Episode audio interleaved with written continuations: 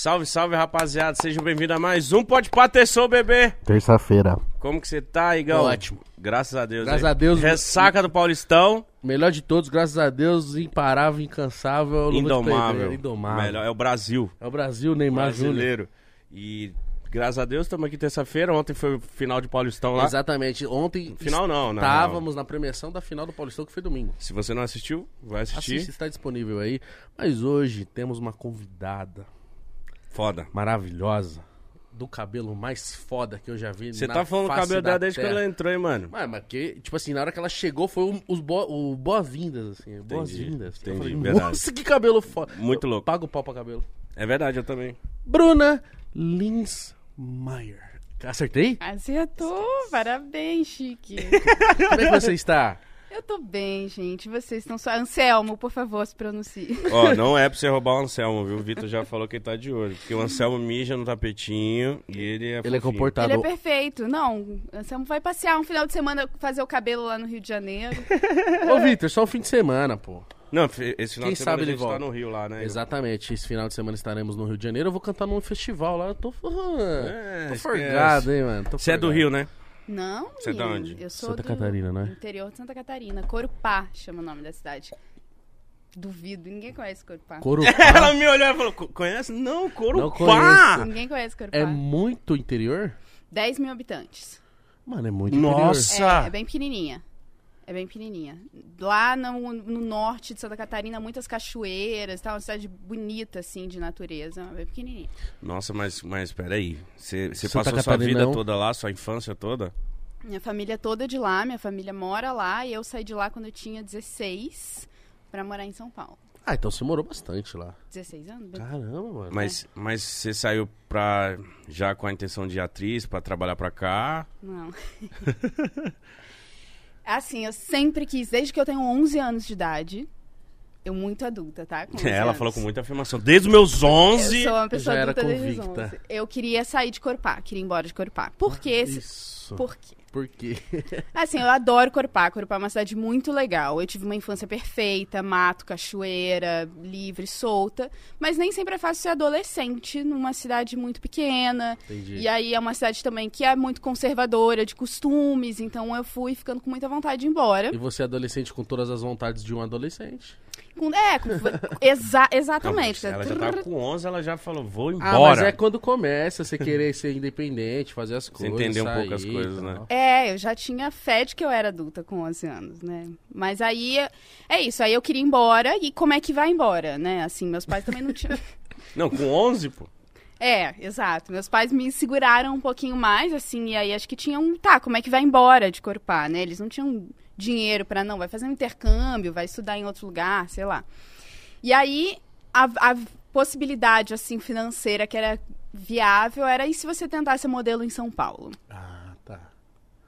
E aí eu fui, aí começou assim, como é que também, como é que vai ser, como é que faz pra ser modelo em São Paulo? Aí eu fiz um negócio chamado Garota Verão, que é um concurso de beleza lá de Santa Catarina, ganhei o Garota Verão de Corupá e aí começou a andar assim uma coisa de vir pra cá, mudei pra São Paulo com dinheiro que meus pais juntaram assim da vida. Mas eles nunca acharam essa ideia de você sair de Corupá, tipo, muito mirabolante, muito além, tipo... Não. Calma, Bruna. Ou eles sempre, tipo, tá bom, você vai sair, mas não agora. Como Não, cara, eles são muito legais, assim. Eles são uma família maravilhosa. Tipo, óbvio que tem problemas, tem questões, toda a família Normal. tem. Mas eles sempre acreditaram em mim. Das coisas mais esquisitas que eu sonhei, eles sempre botaram fé. Mas eu fico imaginando, eu como... Não sou pai, né? Mas se eu- quando eu for pai, se eu fosse do interior e a minha filhinha de 11 anos fala assim, eu quero sair fora. Nossa, Ela fala mano. assim, ah, É. tá bom. Fica aí. E, e lá, brincar. e lá, qual que é a principal, o, o trabalho lá? Como que é... É bananicultura, cultivo de banana. Ah, que da hora. Seus pais trabalham com isso? Não, a família da minha mãe trabalhou com isso. É, meu pai é, desenha conectores, assim, numa fábrica. Hoje ele é aposentado, mas ele desenhava conectores, uma fábrica de conectores.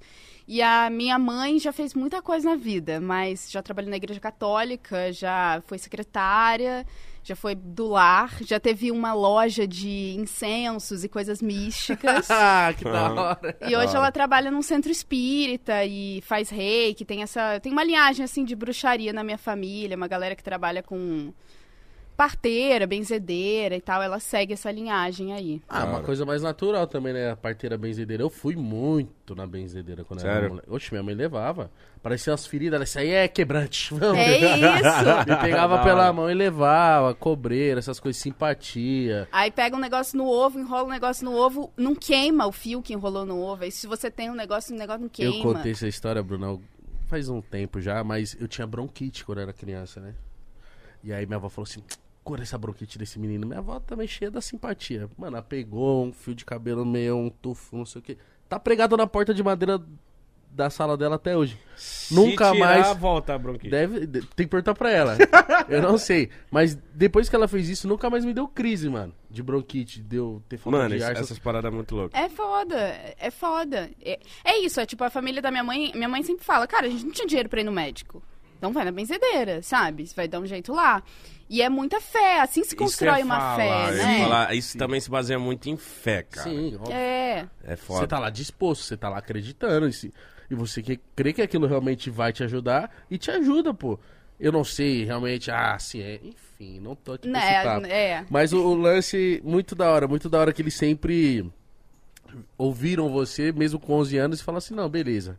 Então vamos aqui fazer uma construção da Bruna saindo de Corupá. E É, foi isso. Aí você ganhou um concurso, eh, seus pais juntaram dinheiro. E como que foi pra você vir pra São Paulo? O meu pai tinha um amigo que trabalhava nessa fábrica, que ia visitar, tipo, fazia ISO 9001, uma coisa assim, uns selos. Então ele conhecia esse cara que morava aqui, virou amigo dele. Esse cara ajudou a gente, a Ayrton, ajudou a gente a chegar aqui, a mostrar. A gente entrou numa agência. E aí eu fui morar nesses apartamentos com muitas modelos. Nossa, bagunça. morar tipo em comunidade. É, é isso. Aí, é, fecha a mala com um cadeado antes de sair de casa, tomar banho de Mas chinelo. seus pais voltaram. Quando você foi morar com elas, você não morava mais com seus pais. Não, fui, vim morar aqui sozinha. Nossa. Eu consegui um- uma hora morar com, tipo, duas, três amigas, um, um- com quatro pessoas que era menor, e aí foi muito legal, mas quando eu tive que ir pra esses apartamentos de modelo que tem 15, 20 meninas, Meu Um Deus, AP? mano. beliche pra tudo quanto é lado, é o caos. E outra, né? Você tá chegando agora, você não, você não conhece ninguém, então, logicamente, você não confia em todo mundo. Então ficava nesse lance de tipo assim, eu vou trancar minha bolacha. Não, aqui. e roubavam. Ah, que isso. Roubava. Roubava calcinha, blusa, comida Nossa. da geladeira. Era caótico. E eu não vivi muito tempo, tá? Eu não sou a menina que mais viveu, mas essa história de morar em apartamento de modelo é caos. E como que funcionava, tipo, a gente já, já falou com algumas modelos, a gente sabe que a, as- a gente que era de fora, a gente imaginava que a vida de vocês, oh, modelos, elas são ricas. Glamour. elas- glamour, mas eu já vi muita modelo falando que o começo era foda. Mas o que que era a rotina nessa época que você morava com 14 meninos? Você acordava, você ia procurar trabalho, chegava a trabalho, como que funcionava essa rotina? A agência passava um casting, que era tipo um teste, pra saber se você ia passar no comercial. Então você, eles te mandavam um endereço, e era uma época que não tinha internet, não tinha telefone, então você ligava para um número aqui em São Paulo, e ele te passava, ah, pra você chegar nesse endereço, você tem que pegar tal e tal ônibus. Nossa. E aí eu ia, pegava esse tal ônibus, chegava lá, eles não pagavam nem condução, imagina, não pagava nada. Eu fiquei 10, 11, quase um ano aqui em São Paulo sem ganhar um centavo. Fazendo um monte de trabalho, de graça. E como você sobrevivia nessa época? Com Papai a- e mamãe? Com os, as economias dos meus pais. Aí depois de um ano eles falaram, Acabou. acabou. Chega, né, filha? E acabou. você se lascando aqui, mano. E não conseguia ganhar nenhum. Meu Deus. Ah, tem muito isso, assim, acho que todas as carreiras têm. Ah, não, vem aqui por visibilidade, por não sei o quê. Vai ser bom pra você no futuro. Exato, é bom você conhecer as pessoas. Mas até que ponto? Então, isso que eu me pergunto, até que ponto a gente pode começar, óbvio, né? Você tava trabalhando, era pra você receber desde o primeiro dia. Mas até que ponto você fica confiante pra, tipo, não, agora eu vou cobrar. Não, agora eu já não vou mais de graça. Não, mas não, para de, com essa conversa mole e tal. Porque, tipo, você vai acreditando, né? Então, É. qual que eram os trabalhos? Você ia fazer fotos? Como que era? Presença? Era foto, era basicamente foto, tipo foto pra revista, foto pra não sei o quê, foto pra comercial de marca. É, com marca eu nunca fiz, era muito mais coisa pra revista. Acho que eu fiz coisa pra marca, assim. Não lembro, faz muito tempo. Mas aí ia, fazia o casting, se você passava no casting, você ia fazer a foto num outro dia. E aí a agência me falou pra eu fazer um curso de teatro, porque se eu fosse fazer alguma, algum comercial que tivesse vídeo, pra eu ter mais desenvoltura pra falar. Aí eu fui fazer um curso de teatro. E aí foi muito maneiro, porque era um curso muito legal. As professoras eram ótimas, meu grupo era ótimo, mas eu não queria ser atriz. Mas você se deu bem de cara, porque pra ser atriz tem que ser meio que cara de pau ali, tem que ser. Nossa, porque Desinibido é, total. eu já vi alguns cursos de teatro, já participei de algumas coisas e, tipo assim, é. É. difícil, mano. Você É. chegar e começar a ler, decorar texto, você fazer, você interpretar. Mas eu gostava. Fez muito sentido, eu adorava. E acho que também era muito despretensioso pra mim na época o que era fazer esse curso. Era legal, eu me divertia fazendo. E aí depois desse um ano, os meus pais falaram, ah, sei lá, acabou o dinheiro, você vai ter que voltar. E eu, Nossa. Não, tá, não queria voltar por nada. não, imagina. Eu tava vivendo tudo que eu queria viver. Não era possível voltar pra. Só fora qualquer volta pra casa dos pais não deve ser fácil. Ali, então, adolescente, do jeito que eu era, Cheio de Aí- orgulho. cheio de orgulho, Eu cheio não de vou von- perder não essa vou. batalha. Não vou. Aí eu falei assim. Fui lá na agência, falei com o Lu, que era o Booker. Falei, Lu, eu quero fazer um teste pra Globo. Porque eu acho que a Globo vai me dar dinheiro pra eu não ter Porra, que voltar sim. pra casa. Caralho. Aí ele olhou exatamente ele. Você e o Brasil inteiro querem fazer um teste pra Globo, né, querida? Aí eu falei, bom, é isso que eu quero. Se surgir, você tá sabendo o que eu tô querendo. Apareceu. Um casting. Quanto tempo depois que você Cara, esse salve? tipo, uma, duas semanas. Que isso? Mano. Porque não é só aparecer um teste, é um teste no seu perfil também. A sua idade, a sua cor, o seu tipo de cabelo. Eu fiz o teste. E essa história é muito boa. Conte. Que era um teste. Foi meu primeiro trabalho pra Globo. Que era Afinal Que Querem as Mulheres, é uma série. E a personagem era russa. E vinha pro Brasil e tal. E aí eu recebi o texto do teste e falei, putz, como é que é um sotaque russo? Tem que fazer um sotaque, né? Porque a mulher não fala português assim normal. Fiz um latido e vai indo. Aí eu descobri um menino que tocava bossa, um menino russo, Ah, como que tocava a música da bossa nova no YouTube. Como Ele que você postava achou vídeos. esse É, que menino? isso. YouTube. Bossa não nova. Você escreveu eu não russo, sei, bossa eu nova? Não lembro. Eu sei que eu mandei uma mensagem pra ele, isso. expliquei e falei: "Você mandaria um áudio com esse texto aqui falando?" E ele mandou. Ô, Que cara gente boa, mano. Cara, Mano, quando a internet significava outras coisas, né? Era muito difícil chegar nas pessoas, né? Exato. E ao mesmo tempo, eu acho que tinha uma coisa que era Mais tinha mais natural. credibilidade, É. assim, né? Você escrever pra alguém e você falava, ah, pô, essa pessoa me escreveu, então vou responder. Não era tipo qualquer pessoa te escreve hoje em dia. Ah, tem isso, verdade. Verdade. Né? Mas é, É meio verdade. doido, né? Tipo, cara, é- ele era russo, né? É. E aí uma brasileira manda uma... Mano, tem como você me mandar um áudio desse Eu texto? acho que ele era russo, né? Vai ver que ele era, sei lá, uma. Ah, deveria ser. Não, né? o cara era. cara foda. Mas ele foi muito gente boa com você. Foi. Ele mandou. E aí, o, depois o Nelsinho, que foi quem fez o teste, que eu passe- vinha passar no teste, ele falou que eu fui a única pessoa que fez esse sotaque. E que E isso foi uma coisa que chamou Quando você ouviu, o que, que você pensou? Falou, nossa, o que que é isso? Você achou difícil na hora que chegou o áudio dele? Não, era, era, era suave, tinha uns R's, assim, mais apertados, era tipo, sei lá, o nome do personagem principal era André. Tá, E ele falava Andrei. tá. Então tinha umas coisinhas assim, sabe? Ah, então, mas o texto que ele te mandou, ele tentava falar português. Ele falava Tenta- português. É, O texto ele é em lia português. o texto é em português. Entendi. Ele lia o que tava em português. Ah, mas é difícil, cara. André. Nossa, eu não E- sei. então ele foi sua inspiração, você chegou, ficou ouvindo, falou, vou falar desse jeito, quando no teste você... Decidida pra caralho. E na- como que foi esse teste? Cara, eu lembro de. Ela era uma menina que atravessava, vinha da Rússia pro Brasil pra encontrar esse escritor que ela era muito fã. E eu lembro de pensar no figurino, assim, que roupa que essa menina usaria. Construir ali uma personagem do meu cursinho de teatro como eu aprendi, entendeu? Mas você já foi pronta, tipo assim, com a roupa que você achava que seria da personagem? tu- Ah, Caralho, que foda. Fui, falei, fiz o teste. Um mês depois eu tava no Rio. Mas quando você fez, depois... Porra, essas paradas de teste, sempre quando vem um ator aqui eu fico muito curioso. Quando você fez o teste, a equipe, o diretor já olhou, já... Já você reagiram Você já diferente, sentiu, né? você falou assim, hum, ganhei, é meu esse papel. Não, porque eu não tinha nenhuma experiência. Não tinha nenhuma noção do que que era, de quem era essa pessoa que tava ali na minha frente, nada. Eu era muito baby, assim. Não tinha nenhuma noção. Nossa, E passou um mês, seu telefone tocou. E como que foi sua reação?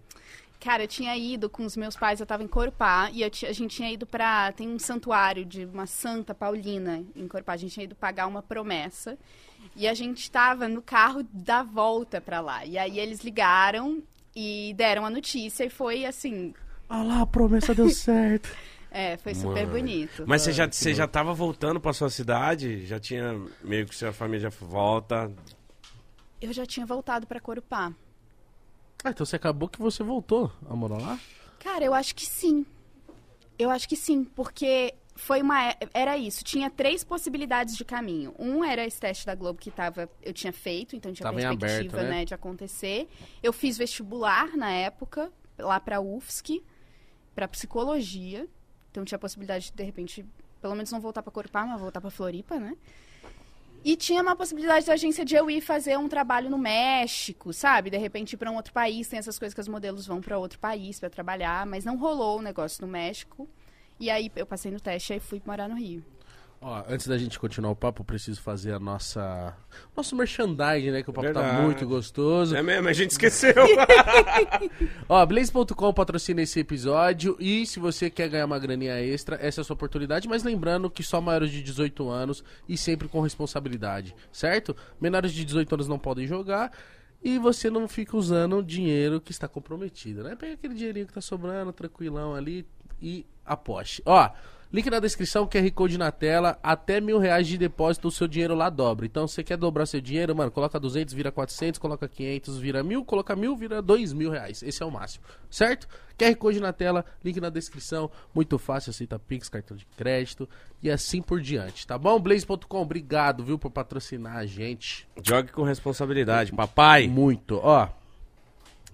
Seu telefone tocou. Ah, a gente é da Globo, tal, tal, tal. Como é que é essa sensação de tipo assim. Minha vida "Ah, vai mudar, mãe, mano. Eu vou pro Rio de Janeiro. Deve Como ser que é louco. isso, cara? Porque você já tinha 18 ou ainda não? 17. Ah, Então. Muito novinha, mano. Deve ser muito louco a Globo te ligar. Tipo, mano, a Globo tá me ligando, me quer. A gente conversou com várias atrizes e atores. Tipo, aconteceu isso com você também? Você foi pro Rio, eles te deram um apartamento alugado. É é isso? Cara, isso é muito louco, velho. A Globo é muito foda. Como que foi então pra você? Tipo, beleza, vamos. Você chegou lá já tinha. Como que foi essa adaptação? É isso, eles te dão, eles me deram um, um apartamento pra eu morar enquanto eu tava fazendo trabalho, um motorista que me levava desse apartamento pro Projac Mano, que da hora. e um salário baixinho, mas um salário com e com tudo pago, era Ah, isso, Com tipo. 17 anos? É. Hoje em dia eu olho e falo, sacanagem, tá ganhando aquele, podiam ter pagado melhor. Mas, naquela época era só aos 11 anos, minha vida adulta agora chegou. Que Sim. isso, cara? Tipo, aos 17 você era uma contratada da Globo.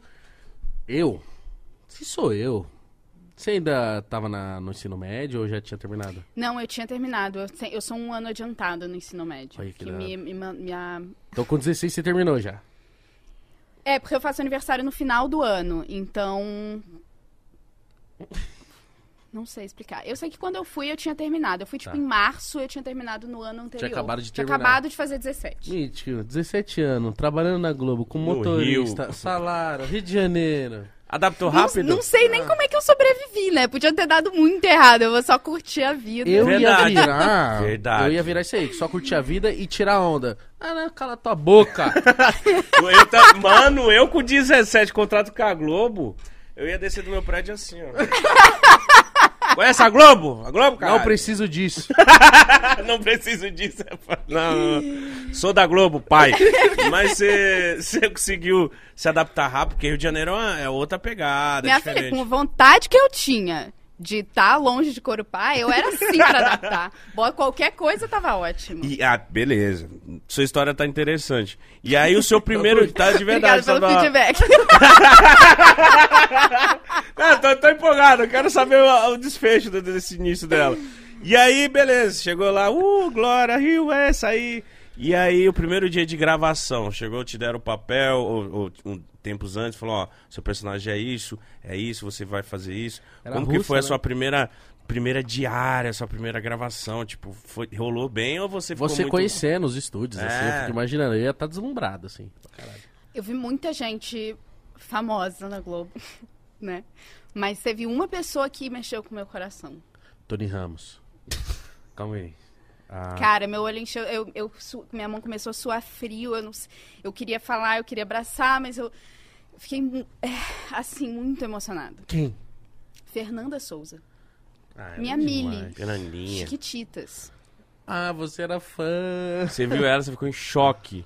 Falei, minha Mili. Minha Mili. Minha filha, é assim, verdade. Você era minha Mili, com o olho cheio d'água, assim. Foi, ela foi muito fofinha. Ela parece ser muito fofa, muito gente boa, É né? muito legal. Ela foi muito fo... Não conheço muito ela, mas ela parece ótima. Ela foi muito fofinha comigo nesse dia. Nossa, eu fico imaginando, porque, querendo ou não, que, tipo assim, deve chegar pessoas novas lá todos os dias. E essas Sim. pessoas mais experientes já estão lá também, então, pô, eu acho que ela pode ter enxergado ela mesma chegando primeira vez. Sim, tal. ela foi muito fofinha. Já andou naquele carrinho de golfe, né? Foi nesse dia aí? Você tava de carrinho de golfe? Caralho, é muito louco isso. Um dia a gente vai andar Cara, nesse é, carrinho. um, é, é meio. é- parece um desenho animado, né? A história, assim, carrinho de golfe, apartamento, né? A Mili. É. Não, se eu vejo só o Thiaguinho na época, né, que eles eram casados, eu ia falar assim. A Fernanda tá por aí. Querida. Mas teve uma coisa muito legal, que é. Eu fui trabalhar com um diretor que é muito conhecido por fazer muitos ensaios e fazer muito processo antes de gravar, que não é uma coisa muito comum na televisão. Mas isso ajuda?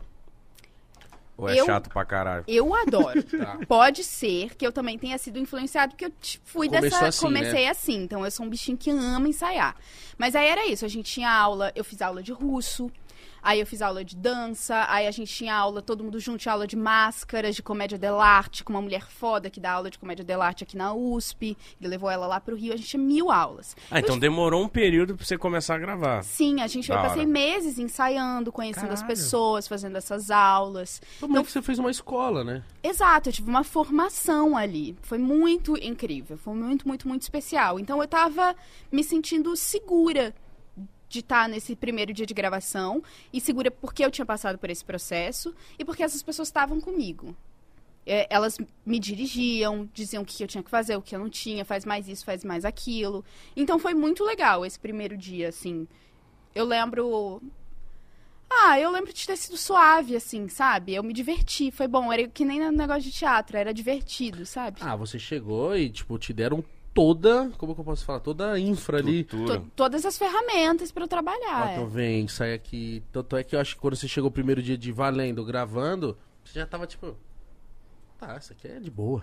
Não ficou Tranquilo. nervosa, não? Não, nervosa Na hora sempre. gravando? Não, nervosa sempre, mas consegui me divertir apesar de estar nervosa, sabe? E eu acho que essa foi uma sensação que eu tive na época de tá, eu posso me divertir com isso, isso paga as minhas contas, então Nossa, delícia. Maravilha, né? Você fala russo ainda?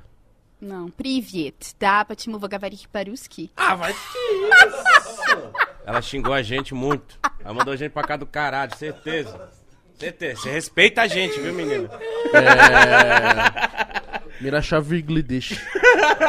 mano, que língua difícil, mano. Isso aí é alguma coisa que eu, quando eu fui pra Rússia eu aprendi.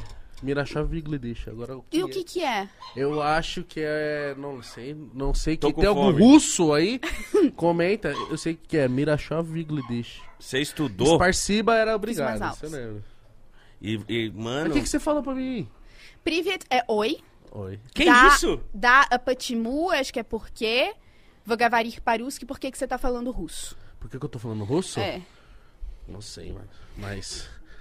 Caralho, é muito É difícil. muito Não, difícil. mas o português é muito difícil também. Eu sempre bato nessa tecla. É, cara, mas o russo pra gente é muito estranho, é muito diferente. Olha o jeito que ela falou, é muito diferente mesmo. Porque às vezes a gente Parece tá acostumado a ouvir tá inglês, o ligado? espanhol, é. Tipo, Mas foi difícil, tipo, você teve que aprender. Como que foi pra você aprender? Tipo, você, você lia normal, você escutava, você tinha que aprender pra poder trazer um lado brasileiro na fala sua. Como que era isso? É, a professora me ensinava umas coisas de russo, tipo umas palavras, assim, porque tinha umas frases que eu falava completamente em russo, mas era mais pra treinar um sotaque também, de como falar o texto em português com um sotaque russo. Então ela me ajudava principalmente nisso. Ah, mas você fazia então uma. Uma gringa que tava aprendendo português, assim. É, ela falava português, mas era com bastante sotaque da Rússia. E demorou quanto tempo essas gravações? Logo saiu? Como que foi? Ai, tem uma coisa muito linda. Eu estreiei na televisão no dia do meu aniversário. Ah, bom. de 18 anos. Porque eu não podia também antes, né? Tinha cenas de, tipo, sexo e tal, então eu não poderia. Fazer, né? Mas a gente teve a sorte de eu estrear exatamente no dia do meu aniversário de 18 anos. 11 do Que 11, foda. não sei que ano, 2010. 2010. 2010? 2000, 2010. Se fosse 2011, ia ser maravilhoso. Por quê? 11 do 11, 2011. Mas eu nasci em 92, que 9 mais 2 dá 11. Isso que minha mãe fala. Mas é É verdade, real. ela tá certa. É. A matemática, 9 mais 2 é 11 do 11. 11 dá 11. É, e vai se fuder, não vem com matemática não, que eu não sei dessas porra. Não, é que... Não, Do não, nada, obrigada, não. eu tô contigo. Quanto que é a raiz quadrada de 6? Vai se lascar, vai se lascar. Não é isso, eu só queria falar que você é o mais velho da mesa, mano. Eu sou, É? sou, tenho 31 anos, vou fazer 32 com muito orgulho. Tô Ó, um eu descobri, ó, já. Ele é de 90. Ih, mano, me respeita, hein? Ô, descobri uma dor. Quando passa dos 30, você começa a descobrir umas coisas diferentes no seu corpo. Eu senti dor na canela, mano. Quem tem dor na canela? Cara, eu bebi três drinks ontem, aí hoje eu vivi, tipo, umas quatro horas do meu dia, eu falei assim... "Hum, Tô meio enjoada, é, Marta? Você não tá de ressaca? Eu falei, caralho, mas quatro horas depois de ter acordado? Bate a ressaca? É, bem-vindo. É assim mesmo. Três espera- drinkzinho. Três drinks. Não, foi um pouquinho mais, meu amor. A carinha dela na Tô olhando a frente. Marta ali, ela tipo... é Três. Três também, você deu uma Três exagerada. foi só né? na chegada. É, pô, porque, mano, outro dia a gente descobriu... Ah, não vou falar isso que eu fiquei com vergonha agora. O quê? Fim de semana a gente bebeu seis garrafas de gin. Foi. Mas quantas pessoas? Tinha umas quatro, cinco bebendo. Caraca, mas é, muito. É muito. É muito. E eu não fiquei Né? Não sou boa de matemática, mas consigo precisar que é muito. E eu não fiquei bêbado, eu fiquei até puta esse dia. Falei, caralho, bebi tanto, não fiquei bêbado, fui dormir triste. Mas, ó, quando você estreia na TV... se- Não, você- calma aí. Vamos evidenciar esse lance, porque, mano, você estrear na Globo no dia do aniversário de 18 anos, eu ia ficar mais foda-se ainda. É, mano. Porque agora eu Você, sou tem maior que de muita, você idade. teve muita cabeça, viu? É isso que eu ia te perguntar. Você estreou e tal, e, e- já começou a ter fãs, já começou a ser reconhecida na rua. Como que foi essa parada também? Não, acho que demorou um pouquinho, porque era uma série também, né? E série é menos vista, assim, que novela. Tem menos um boom e tal. Mas a minha família é muito legal, assim, de dar essa liberdade, essa fé de que eu podia fazer as coisas. Também era muito estrutural, assim, de me dar pé no chão, de me dar atenção, de pensar, tipo... minha mãe sempre me botava esse terror. Que ela sabia que eu queria ir embora de Corupá, que eu não queria voltar de jeito nenhum. E ela falava... Não, porque qualquer coisa você volta, né? Se não der certo, vai ter que voltar pra Corupá. Você sabe que aqui é o único lugar É. no mundo que você tem um teto. que é aqui em Corupá. É que se você não conseguir ganhar o seu salário, que se você não fizer bem as coisas, você não tratar bem as pessoas, você vai ter que voltar Nossa, pra então Corupá. era isso que mantinha seu pé no chão, de tipo assim... Até hoje. Eu tenho trauma até hoje. Eu Imagina, eu adoro Corupá, tá? E eu tô escrevendo um filme pra passar em Corupá. Mas, que assim, não vai dar pra morar lá mais. Assim, não é possível mais pra mim. Não, não tem como. Apesar de eu amar muito a cidade. Mas você viaja ainda muito pra lá? Sim. Curtiu umas férias, papai e mamãe, pá. Eu fico imaginando essas cidades fica que são imaginando muito pequenininhas, porque minha avó, ela é de uma cidade muito pequenininha também, que eu acho que é indiana. Fica- Aonde? Fica no interior de São Paulo, é quase Mato Grosso, mas é, pelo que ela me Nossa falou, senhora, é é longe. 4 mil habitantes. Então é metade de Corupá. Ela- a minha avó falou assim, fio, é três ruas, um cemitério e a igreja. E é, fé. E eu falei assim, todo mundo se conhece. Todo mundo os conhece. Eu falei, vó, mas calma aí, vamos conversar. O pessoal ainda reproduz e tal, porque se uma hora vai sumir o pessoal, porque ela só me conta assim, ó. Tia tal morreu. Mano, ela, nesse tempo que eu nasci, a gente, né, ela é minha avó e tal, Não vê uma galera nova aí. não vem e só vem gente que ela fala, morreu tal gente. Ó, tia tal morreu. Eu falei, vó, Tem não, vai que- sumir, pô. Portar só ela não ficar gente. falando todas as pessoas que nascem, porque meu pai e minha mãe adoram falar. Fulano acabou de ter filho, fulano casou, fulano engravidou. Ah, o que minha avó fala, às vezes, quando eu vejo ela, tipo, Ela fala, hein? Fulano, minha avó fala, hein? Fulano de tal. Ah, é filho de não sei quem? Aí eu falo, vó, mas. Não era. Que ela me contava como se a pessoa fosse pequena. Ela falou, não, tem 40 anos já, três filhos. A filha dela ama vocês. Você, você é, sei lá, um, a galera de lá te ama, te reconhece. Eu faria uma estátua, um busto. É fã sua. É, é, então. Não, não dá. Não, Nossa não. guerreirinha. Ela de sabe- Corupá. Você assim na praça, ó. Ou assim. É. Brincadeira. Um de cada, né? Não teve nenhum momento que você deslumbrou? Que você falou assim: Cara, eu sou muito jovem, muito bonita, tenho meu dinheiro, eu tenho um trampo foda, tô sendo conhecida. Ah, vou Porra, porque é normal, eu acho, um, um deslumbre, assim. Não, ou não? Ah, ah, acho que sim, uma- ah, é emocionante, né? Dá aquela emoção. É emocionante. Mas até hoje eu penso, eu falo isso com a Marta, né? De falar, cara, nossa vida é muito boa. É, é importante reconhecer que a gente vive coisa boa, que a gente come as comidas que a gente quer comer, a gente viaja pra onde a gente quer viajar, a gente pode ajudar os amigos, as famílias quando precisa. Mas eu acho que esse rolê, o terror da minha mãe, cara, não dá, não dá pra, não dá pra deslumbrar com. Ter que, se, se eu deslumbrar, eu vou ter que voltar pra Corupá, não vai Não dar. quer, né? Não quer. O terror. Você lembra do momento quando você deixou de ser anônima e falou assim, eita, foto? Cara, até Hum. hoje eu fico um pouco assustada. Sério? me surpreende, às vezes eu não tô esperando. Eu falo, é, ah, tá. E é, e é muito fofo, assim, porque também tem os fãs, mas tem as fãs sapatonas, né, gente? Que é um outro grupo de fãs. Como é que É é? diferente? Ai, é muito fofo, é muito Sério? especial. É que você é uma representatividade muito grande pra elas, né? Então elas devem E te ver, como tipo, que é ah, assim? Porque é- tem uma diferença, porque é mais fofo? É porque eu acho que é importante, muito importante pra mim também, por isso que é especial. Entendi. Porque eu fico emocionada. Óbvio que tem umas mina sacana, que não é legal, que dá, invade um pouco o espaço. Tá. Tem, tem de tudo, Tá, né? Não é só porque é a mulher que é a pessoa perfeita.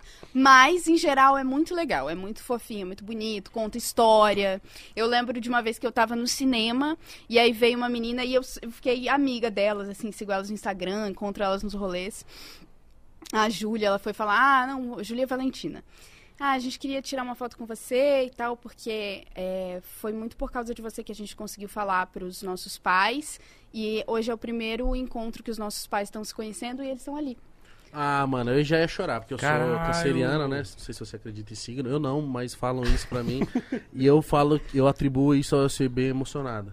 Que ah, é muito fofo, sabe? Tanto que eu sigo elas no Instagram até hoje, a gente se fala, se Um encontra. beijo, meninos. É, um beijo pra Júlia e pra Valentina. Júlia e Valentina, um beijo pra vocês, porque eu não tenho ideia, não tenho dimensão do que é essa parada de você viver um terror por dentro, assim, de tipo, caramba, mano. Eu preciso mostrar que eu não sou essa pessoa que todo mundo acredita que eu sou e é terrível viver isso. E, tipo, ter que falar pro pai que às vezes é um terror, ou pra própria mãe, ou pra todo mundo. Enfim, nossa, isso já me angustiou, pô, e eu não sei o que é, tá ligado? Então eu fico imaginando o quão importante foi pra você e pra elas também nesse momento dos pais estarem lá dispostos e tal. Deve ser, tipo, muito importante. E, e você deve ser muito importante pra elas até hoje, porque elas. Lembra no momento tal, a Bruna tava lá e a gente foi encontrar ela. É, é um reconhecimento mútuo, assim. Eu me sinto. Eu falo sempre que eu, eu gosto de quem eu sou quando eu tô com elas, com as mulheres lésbicas, sabe? Eu sou uma pessoa legal, eu sou uma pessoa divertida, eu sou leve, eu sou inteligente. Porque a gente é também em relação ao outro, né? A partir do que o outro vê, a gente se, mo- se movimenta. E eu gosto de quem eu sou com elas, sabe? Foi- elas me receberam muito bem quando eu falei pela primeira vez, quando saí no jornal e tal, que eu namorava com uma mulher. Foi muito. Ah, foi muito legal, assim, fez muito sentido pra minha vida. Eu falei, putz, é isso, sabe? Você sentiu mais amada, vamos dizer assim? Ou, ou teve dor de cabeça, teve gente enchendo o seu saco? Não, não sei como que foi. Como que foi pra você? Cara, foi assim, eu já fazia novela, né? Eu já tava. Era 2015 isso. Então eu já tava há cinco anos na TV. E, e eu já namorava a Kitty, que foi minha primeira namorada, há uns bons meses. E aí saiu no jornal. Saiu no jornal, al- algum furo de jornal saiu. E aí. Mas saiu como? Como se fosse algo impressionante e É. imaginável, meu é, Deus. É, Bruna namora uma mulher. E aí não só isso, mas que foi super indelicado, assim, que é pegaram informações sobre a vida da Kitty, que não era uma pessoa Pública. pública, sabe? Fotos e tal. E aí as pessoas que trabalhavam comigo, assim, cogitaram até de. Será que você não nega? Não, Sou eu, né? não, não é possível. Isso não é, isso não é uma possibilidade. Isso não tô cogitando negar. A partir de agora a gente vai ter que lidar com o que vai acontecer. Não tem. Ou se eu negar isso, eu vou ter um câncer daqui 20 anos, porque eu vou me corroer por dentro. E aí foi muito esquisito no começo, assim, a gente tinha umas publicidades marcadas para aquela semana e a semana seguinte as coisas meio foram cancelando. Ah, não, não vai mais acontecer e tal, não sei o quê. Nossa, que horrível. E aí, é... Aí depois as coisas foram se construindo de outro jeito. Hoje em dia as pessoas me chamam porque eu sou sapatão também. Uhum. Querem estar comigo porque eu tenho essa coragem, eu tive essa coragem. Hoje em dia é mais tranquilo, né? De falar aquilo naquela época. Então tem muitos trabalhos, tanto no cinema quanto na publicidade, pessoas que chegam perto de mim porque gostam de quem eu sou, porque isso faz sentido. Então quase que é um filtro, né? Se você não quer trabalhar comigo porque eu sou sapatão, então talvez seja bom pra mim, É. né? É, porque essa pessoa sou eu, mas eu fico imaginando a pressão que era colocada em cima de você e de todas as atrizes ou atores tal, que são homossexuais, porque quando você é um galã de novela ou uma atriz muito linda tal, se coloca essa pressão de que você precisa ser pra sempre essa atriz muito linda que vai contracenar com um cara galã. Não é? Porque é o que a gente sempre viu. O Reinaldo Sim. Namorando uma puta de uma gata na novela. E aí ele teve que assumir, tipo, já quase É, tá sendo matéria Velho, essa né? semana dele, cara. que, que ele é gay. Que, e todo mundo, meu Deus, como assim? Tinha essa pressão? Saco isso. Eu acho que essa pressão existe, mesmo, é, mesmo que velada, mesmo que não é falada. Assim, tem um caminho que se espera que as pessoas sigam. Se você é um homem, então você vai casar, então você vai ter um trabalho, vai sustentar sua família, né? Você não vai chorar, você não vai se mostrar vulnerável. Se você é mulher, então você vai casar, você vai ser mãe, né? Vai casar com um homem. Tem essas coisas que é, né? E quebrar um pouco essa jornada é desestabilizador. As pessoas ficam confusas. É porque eu fico imaginando, porque às vezes pessoas elas não tiveram a coragem que você teve com medo de não trabalhar mais. Sim. E é real, tá? Isso que eu queria Eu conheço atrizes mais velhas que depois que assumiram não foram mais chamadas para as coisas, os trabalhos foram diminuindo cada vez mais. E atrizes até que muito recentemente tinham em seus contratos que não podiam falar sobre a sua orientação sexual. Caralho, mano. Que isso. Então, é, é- essa que é o que- quando eu te perguntei sobre pressão, se tinha um pouco disso, de tipo assim, ó, mas, Bruna, é melhor negar, porque senão você não vai trabalhar mais. Exato. E aí eu vou vai ter que voltar para corpar, né? e o medo? Mas você teve que fazer um depoimento? Foi algo, você teve que Via público, dar né? entrevista? Você teve que falar sobre isso quando saiu essa matéria? Cara, a minha, a minha primeira coisa foi. é, vou ligar pra Mônica, que era a chefe da Globo na época. A primeira coisa, liguei pra Mônica aos prantos. Nunca vou esquecer, a. Mônica muito fofa comigo. Aos prantos, falando. "Vovó, Porque isso aconteceu e não sei o que, e vocês não vão mais querer renovar o contrato comigo. Aí ela falou, mas tá tudo bem? Eu vou ter que voltar pra Coruja. É, eu vou ter que voltar. Mônica, você não sabe terror. E ela falou, mas você tá bem, seus pais estão bem, tá tudo bem. Eu falei, não se preocupa. Vai dar tudo certo. A gente vai renovar o contrato com você, você não precisa se preocupar. Óbvio que eu não acreditei. Na hora eu só, tipo, sei ela lá. quis te, é- ela quis te acalmar. Ah, tá é. querendo me acalmar só, tá. Mas foi. E ela falou isso algumas outras vezes na minha vida, assim, que eu fiquei com medo do, de como as coisas estavam ah, caminhando. E ela era uma pessoa que eu trocava muito, assim. Hoje em dia ela não tá mais na Globo, mas ela foi muito legal comigo, assim, de me dar. De me dar isso que os meus pais me deram também. Vai com fé no que você acredita que é pra ser o seu caminho, sabe? Você sabe qual é o seu caminho. Vai, vai com fé. Tá, e aí como é que foi a partir de 2015, quando, tá, o mundo todo tá sabendo, o Brasil inteiro sabe, aquele choque lá para as pessoas conservadoras pra caralho, tipo, nossa, meu Deus, não acredito, por quê? Não, ai, tadinha, que desperdício, essas porra de sempre. mas, como é que continuou? Os trabalhos diminuíram, mas quando eles voltaram a, tipo, a tá na mesma frequência ali, de- ou nunca realmente diminuiu? Não, acho que diminuiu. E acho que tem muitas coisas que eu também não vim nem a saber que deixaram de me convidar, sabe? Verdade. Mas eu, eu sinto que o mundo, eu falei, pude falar, numa, na- numa época que o mundo estava fazendo uma curva. Em 2015, a gente não tinha publicidade com pessoas LGBTs. Isso que eu ia falar, em, em 2015, pode parecer pouco tempo, 2015 são sete anos, mas 2015, a- falar isso que você falou é uma, era uma coisa tipo assim, É. não, não é Ninguém da minha possível. geração falava sobre isso. Acho que eu fui uma das primeiras da, mulheres da minha geração a falar nesse sentido. É... E aí, isso, eu acho que o mundo estava vivendo uma curva. O mundo está se construindo para ser o que é hoje, que hoje em dia a gente tem muito mais pessoas LGBTs em publicidade, na mídia, Tem. filmes, séries, coisas interessadas. É, e eu acho que eu também pude contribuir para que esse caminho caminhasse desse jeito, sabe? Eu reconheço que foi importante para mim e foi importante de uma forma coletiva também. Eu, eu ter conseguido sustentar isso que aconteceu, sabe? Não, com certeza, é aquilo que você falou. Se você nega, como é que você tá vivendo hoje? Eu ia ficar doente, que eu me conheço. Não, eu- é difícil negar. Com eu não consigo entender uma certeza. pessoa que, sabe? Você ia pensar, tipo assim, não, não vou cortar o cabelo assim, não, eu não posso aparecer assim, É. não, eu não, vou, não posso nada, cara. É. É, e é isso. E aí eu acho que também é importante, uma uma coisa que eu recebo muito das mães, eu recebo muito mensagem de mãe e pai, de pessoas LGBTs. E aí eles falam assim, ah, mas eu tenho medo do que vai acontecer com meu filho, sabe? Eu tenho medo se ele não vai conseguir trabalho, não sei o que, que vai acontecer. E eu acho que é legal também mostrar que existe um mundo massa, sabe? Minha vida tá dando certo, tô pagando minhas contas, tá legal. A minha vida é mais potente desde que eu assumi, desde que eu vivo isso. Então isso não é uma coisa ruim, é uma coisa boa. E eu acho muito importante pessoas fodas igual vocês, igual você, falando sobre esse assunto, que quem tem algum tipo de preconceito, ou quem é, sei lá, enfim, olha de alguma forma estranha pra isso, vai abrindo a mente. Eu lembro que eu tava no churrasco lá na minha casa, mano, algum amigo meu saiu uma matéria, mano, de um ator muito famoso da Globo, ele era ele ass- se assumiu, ele era uma foto porque, porra, a gente trabalha aqui, a minha mente já, já, já é muito pra frente, assim, e muito de boa. E aí, meu amigo, assim, olhou assim e falou, mano, caralho, esse ator aqui, ele se assumiu, olha ele com o namorado dele na praia.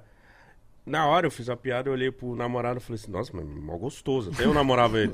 e aí os caras, não, você não tá entendendo, esse cara aqui é galã. Ele é gay! Ele é gay, ele é galã. Eu falei, tá, cara, foda-se, olha esse cara mó gostoso. Então, tipo assim, é bom. aí, essa, mesmo eu agindo dessa forma, essa piada, o- a outra pessoa olhou, é mesmo, né?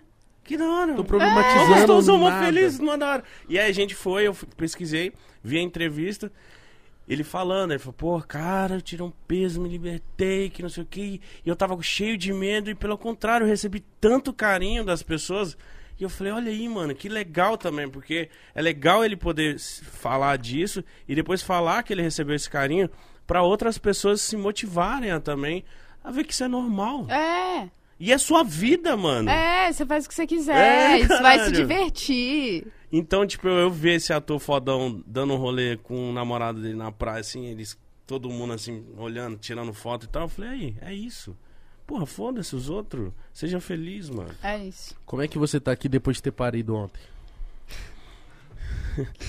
Cara, exausta. Foi muito cansativo fazer. Muito cansativo, mas foi foda. Mas eu tô super feliz de ter assistido ontem. Foi bonito. Mano, que cena. É, Você viu? Olha, vamos, vamos contextualizar, né? Pra É, então, tá pra quem não tá entendendo, fala assim, não, Tá, pera te- aí. tá tendo uma remasterização, remake, como é que a gente pode chamar da novela A Pantanal? remasterização, tipo videogame. É, tipo, acho que é um remake, uma Remake. regravação. Rem- Remake. tá, e essa novela. Eu, eu acho isso muito. Como que eu posso dizer? Uma aposta muito. arriscada, porque você refazer algo que já deu muito certo. Isso. Dá um Você pode meio que ferrar a obra, né? Entre aspas, assim. Não, porque você fala assim, ó, isso, isso aqui já tá entregue, já foi ótimo, todo mundo gostou, que saudade. É bom lembrar assim, não, vamos refazer. Aí faz mal feito, você fala assim, acabaram com a minha novela? A expectativa é muito alta. Porque ela foi uma novela que fez muito, Muito sucesso. sucesso. E onde a senhora é a protagonista. Da primeira fase. Como que foi o convite dessa novela? Você, você também teve. Isso que ele falou é muito sério. Tipo, caralho, vou fazer de novo essa parada. Como É. que foi pra você? Eu já tinha trabalhado com o Rogério, que é o diretor. A gente fez outras novelas juntos. E aí ele me chamou. Me falou, ah, vê aí o que, que você acha. Ele é bem fofinho, assim, bem silencioso, fala pouco. Vê aí o que, que você acha. Bem silencioso. Cara, Não fala O Cara, cara fala e fica parado. acabou de fazer uma puta de uma proposta.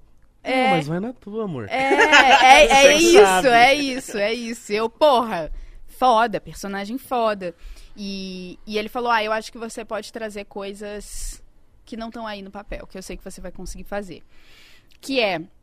A Madeleine, que é essa personagem, ela é muito mimada, filha de uma família rica e tal, que é tudo as coisas do jeito que ela quer. Mas vai acontecendo uma porrada de coisa na vida dela que, a- apesar de ela ser mimada, como é que a gente constrói empatia com ela? Com as dores que ela vai tendo, com os problemas que ela vai tendo. Então, acho que foi isso que a gente foi construindo, essas camadas, assim, de mostrar onde que tá doendo, sabe? Pô, é difícil mesmo, né? Construir uma empatia por alguém que é muito mimado e Uhum. tem tudo. Porque a gente normalmente olha e fala assim. Chato. É. "Para de reclamar." Cala a boca. Ai, E o que eu tava falando com você antes de começar. Tinha um. Eu vi um TikTok seu que tava viralizado. Ah, o quê? Você tava tomando um banho. E É, foi, é por causa dessas gravações ou foi outra coisa que você fez? Não, é dessa. Então, que, que, que era o quê? Você tava no chuveiro, aí você explicou que você tava tomando um banho de água mineral, porque a água da. da- Fala aí pra mim. Vai ser melhor você falando. Eu confio em você. Que a gente, pa- eu passei um mês O no... vídeo era ela, então ela vai não, vai saber. tomando água. Eu fui tentar explicar, eu falei, não, tá muito estranho. tô Tá contigo. vai lá, vai lá. É, a gente gravou um mês no Pantanal. E a gente estava numa região do Pantanal muito Pantanal adentro. A oito horas de distância de uma padaria, de um bar. Tá em Que choque, meu irmão. Isso, mano. Do nada começa um rau. Tá É, ligado? é, Nossa. é. Não, muitos bichos, tipo, viado, ariranha, capivara, tuiuiu. Que Os que é bichos tuiuiu, muito loucos. mano. Cara, tuiuiu, isso foi uma surpresa que eu tive, porque tuiuiu é tipo uma garça, linda, com pescoço preto, um negócio vermelho. Eu achei que era do tamanho de uma garça, o tuiuiu, que é um bicho famoso do Pantanal. Aí cheguei, o negócio tem meu tamanho. Tipo um avestruz. É, tipo um avestruz gigante, voa lindo. Tuiuiu. Enfim, mil bichos. Depois veio a ariranha também, que é um bicho super perigoso. Ariranha, eu já sei. Eu não sei. Tu, irmão. Yuyu. É, Tuiuiu. tá. E aí, é, lá, o Pantanal é essa superfície que alaga, né? Tudo planície, aí chove, faz essas lagoas de água e depois seca. E a água desse lugar era dessas lagoas. Só que a água já tava. Era uma época muito seca. É lindo. É lindão. Louco esse bicho.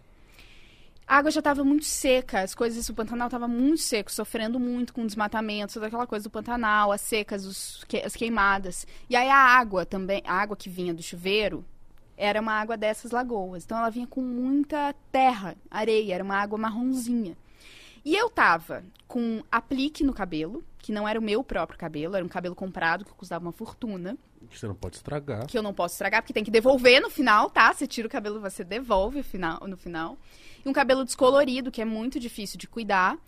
É, E quando tem essa areia, o o cabelo muda muito. Aí a Val, que trabalha, falou: não, a gente vai ter que lavar com água mineral. Todas as meninas que tinham aplique no cabelo lavavam o cabelo com água mineral. Nossa, corre, mano. É.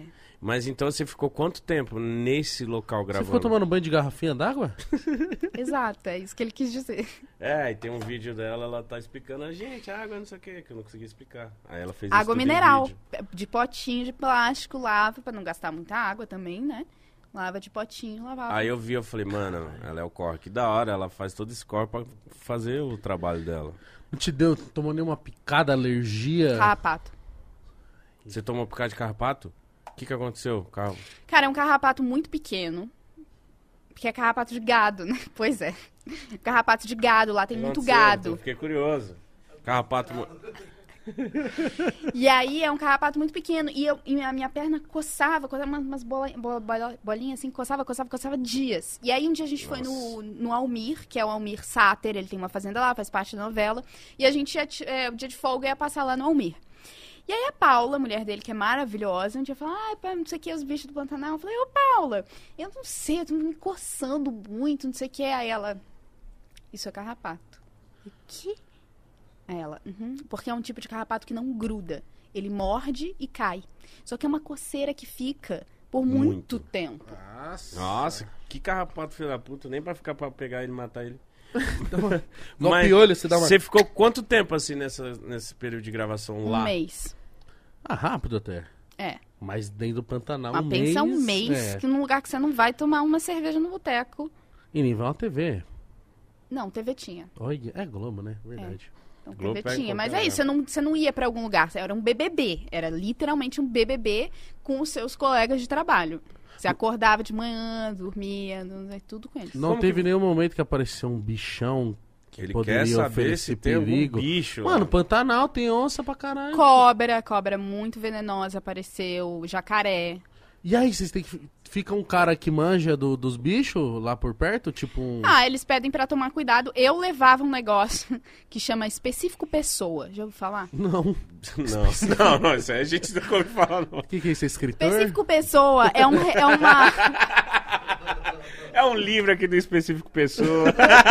Que Grande se você escritor. dá pra cobra ler, ela se emociona e não te pica. Ela vaza, ela vai embora. Eu levava específico pessoa que é um remédio que o meu vô toma pra tudo.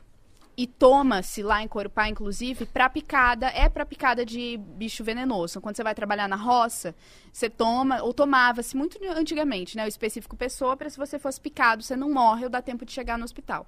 É uma tintura de ervas super forte. Eu levava uma específico pessoa e isso me deixava um pouco mais plena. Aqui, de ó. Mais que- suave. Olha o que eu tenho aqui, é, caramba. aqui, ó, aqui, ó, meu específico pessoa, vem me picar. Eu, só eu tenho. É. Específico pessoa. Mas não fica nenhum profissional que manja de animais, ele assim? tá nessa Ah, saga, mano. ele quer ver se entrou algum leão lá. Não, porque, Mítico, se eu tô num lugar desse, você fala assim, tá, beleza, mas eu não... não- Coloca um pessoal aí da... Ah, Um pessoal da... das Forças Armadas, alguém aí, mano. Não, a gente recebeu uma cartilha seríssima, assim, tipo, orientações que a gente tem que tomar.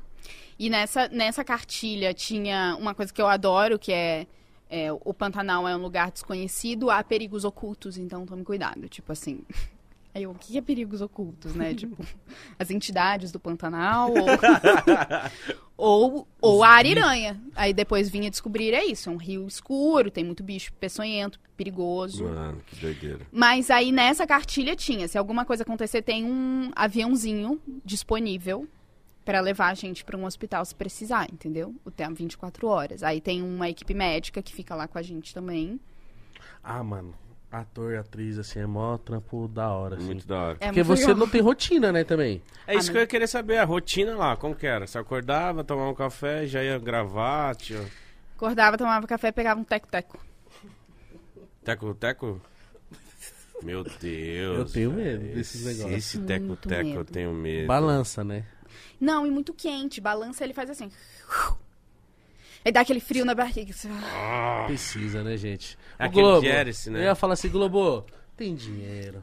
Fala, mas não, mas não, vai- não dá pra botar um jatinho aí, pai. É teco-teco. Não, mas o que eu quero dizer é tipo assim: pega um estúdio, põe mato, põe lama, põe árvore.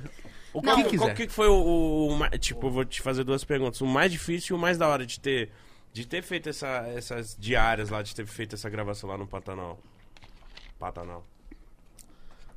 Cara, esse deslocamento, porque ou você ia de teco-teco 15 minutos pra locação, ou você ia duas horas e meia de carro. Eu ia de teco-teco. Eu, eu fui de teco-teco, teve gente que foi de carro.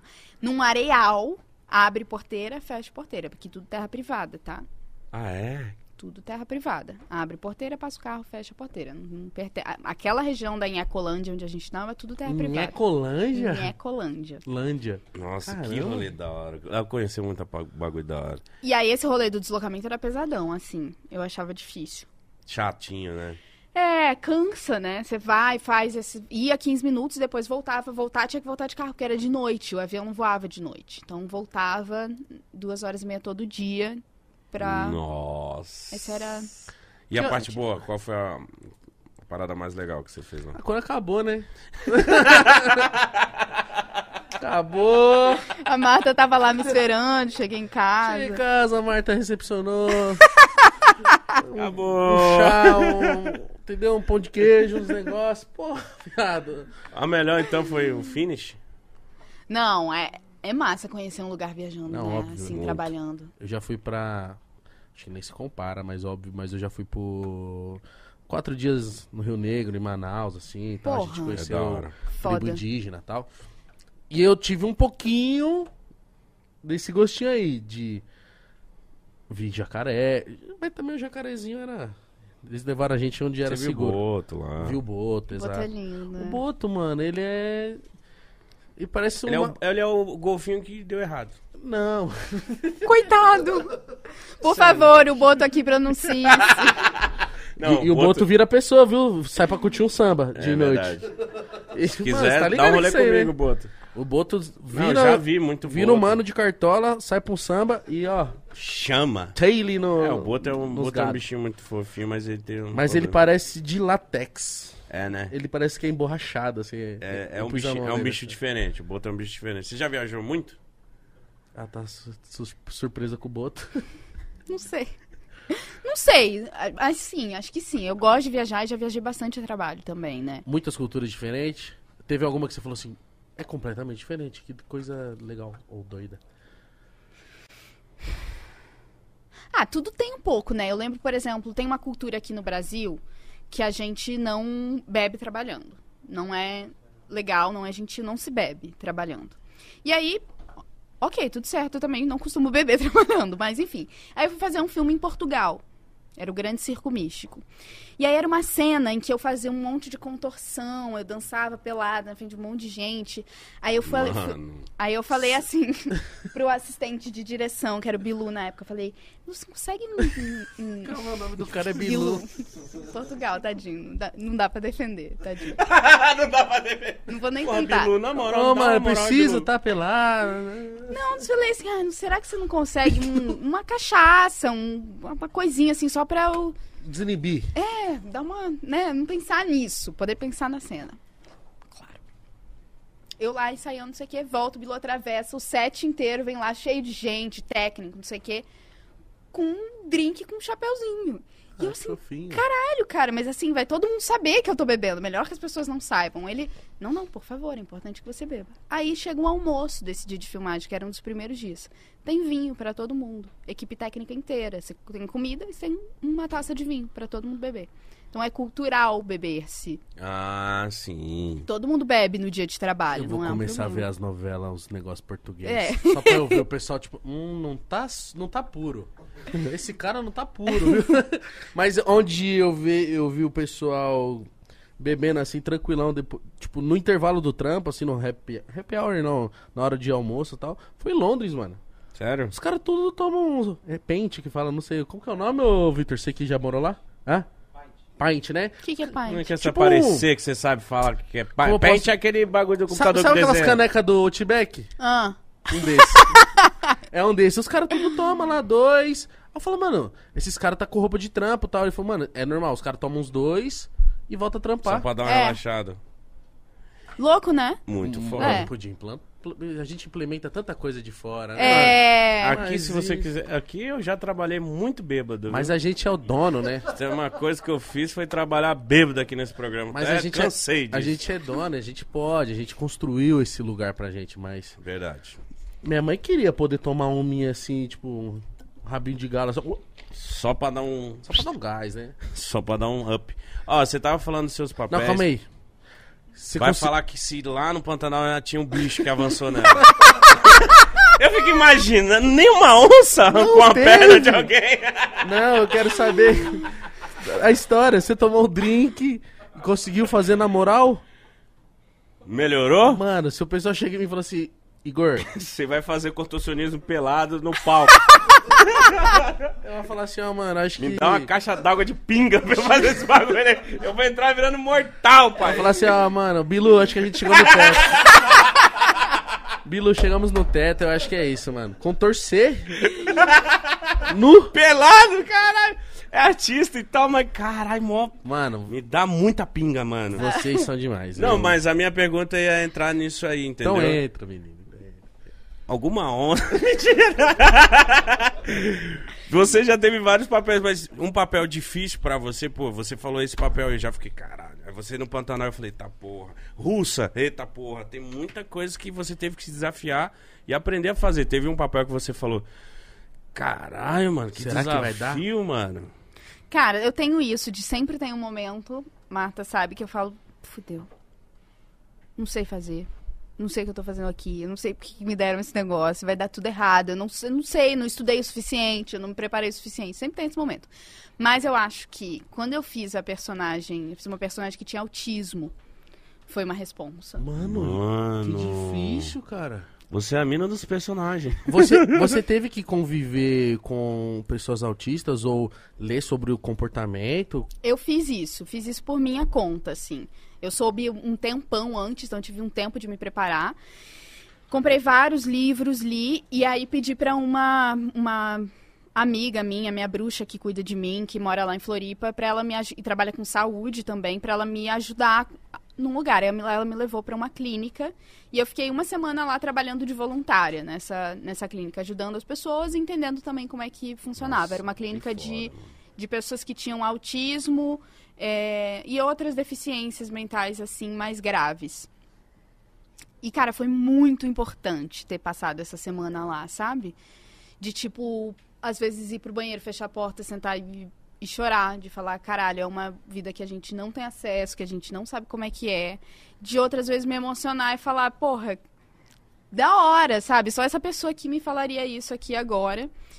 E, e foi muito legal. Foi muito legal. Tipo, e, e, assim, tem uma coisa de novela que tem uma perspectiva muito grande, né?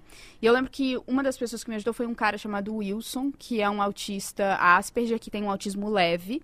Então ele é casado, tem filhos, trabalha, tem uma vida assim. é, normal, entre aspas, sei- lá o que é normal. Uhum. E é, quem tem deficiência tem acesso a um dinheiro do governo, né? Tipo um salário. E ele nunca tinha conseguido esse salário porque o autismo não era reconhecido como uma deficiência. E depois da novela, uma vez ele me escreveu e falou assim: Cara, depois da novela eu consegui ganhar esse salário da- do governo. Que louco, mano. Então tem um alcance a assim muito grande, é muito potente, sabe? Foi muito legal é, essa pesquisa assim e fazer esse trabalho. Foi um trabalho bem legal. Eu acho que é. Mano, é, deve ser muito desafiador. Muito. Mas é muito louco ter, terem pessoas como você que topam fazer, que vão pra cima do desafio mesmo e vão atrás e procuram fazer bem, porque isso deve confortar tanto essas pessoas na hora que elas se veem representadas ali, porque elas nunca se viram, cara. Então isso deve ser muito difícil. Na hora que ela.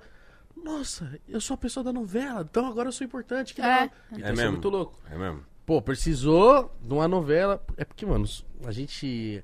Acho que só você pode falar, mas acho que o sucesso que uma novela faz. Acho que é difícil coisas que fazem sucesso igual uma novela. É muito alcance, é muita gente, né? Até em outros países, como Por- Portugal, acho que novelas da Novela, Globo é, é. muito forte.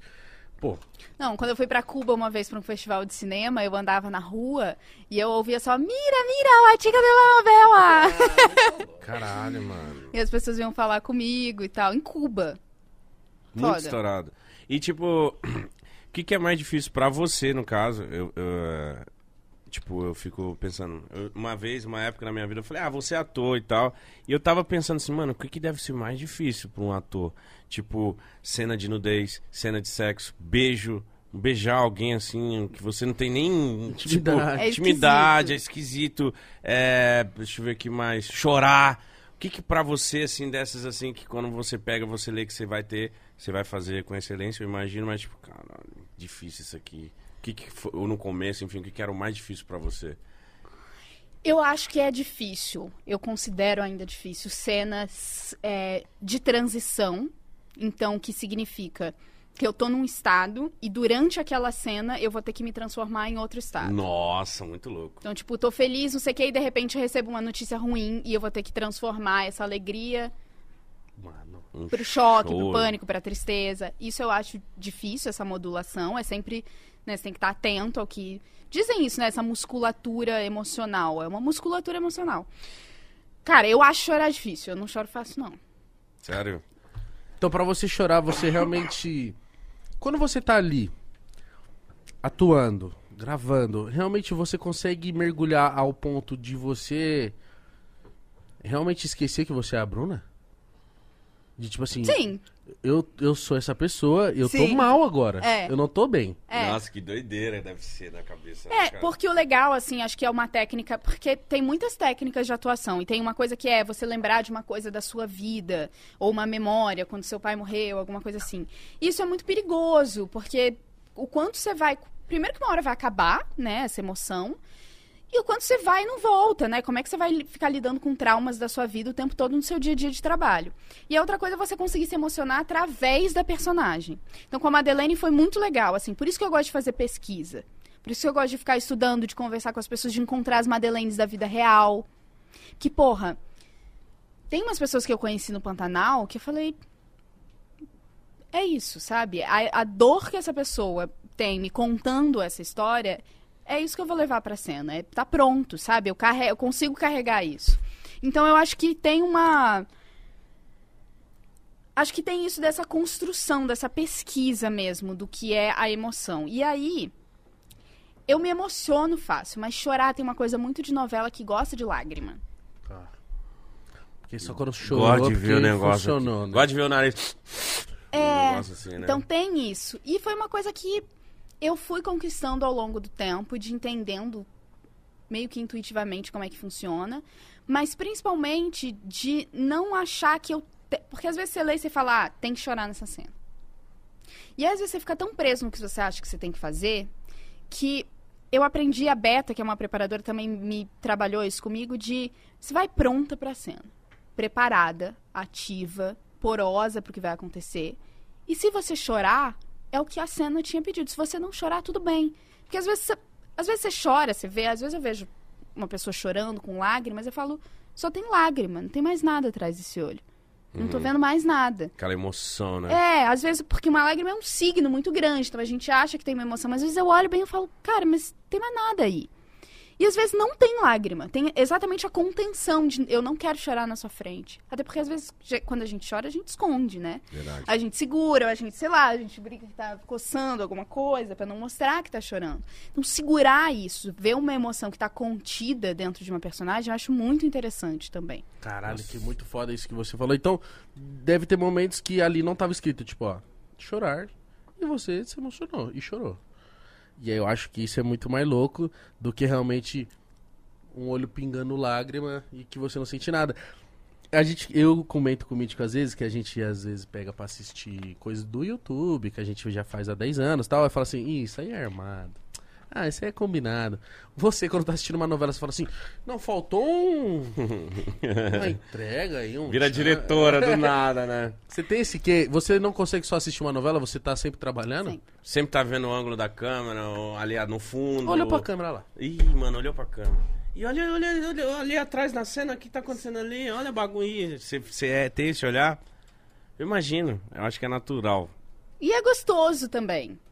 É gostoso, você fica olhando o trabalho das pessoas ao mesmo tempo que assiste também. Cara, ao- na época que eu era casado, assistia filme e ficava reclamando dos erros de continuidade, fazendo as coisas, a pessoa do meu lado. Caralho, assiste a porra do filme, deixa isso aí, o que, que tem E daí que tá que, errado. que tem que o garfo tava de um lado e voltou a cena tá no outro? Eu falei, mas não tem que estar tá certo que não sei o quê. Só que a gente que trabalha com vídeo, a gente tem essa É. visão diferente. Tem pessoas que, tipo, mano, foda-se, eu só quero assistir o bagulho, deixa lá.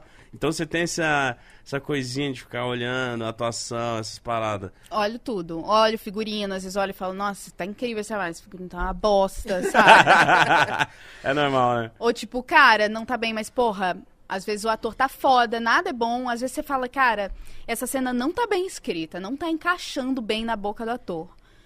Mas ele tá dando um jeito, sabe? Ele tá conseguindo dar a volta ali no negócio e entregar o trabalho dele. É, é, é bonito, assim.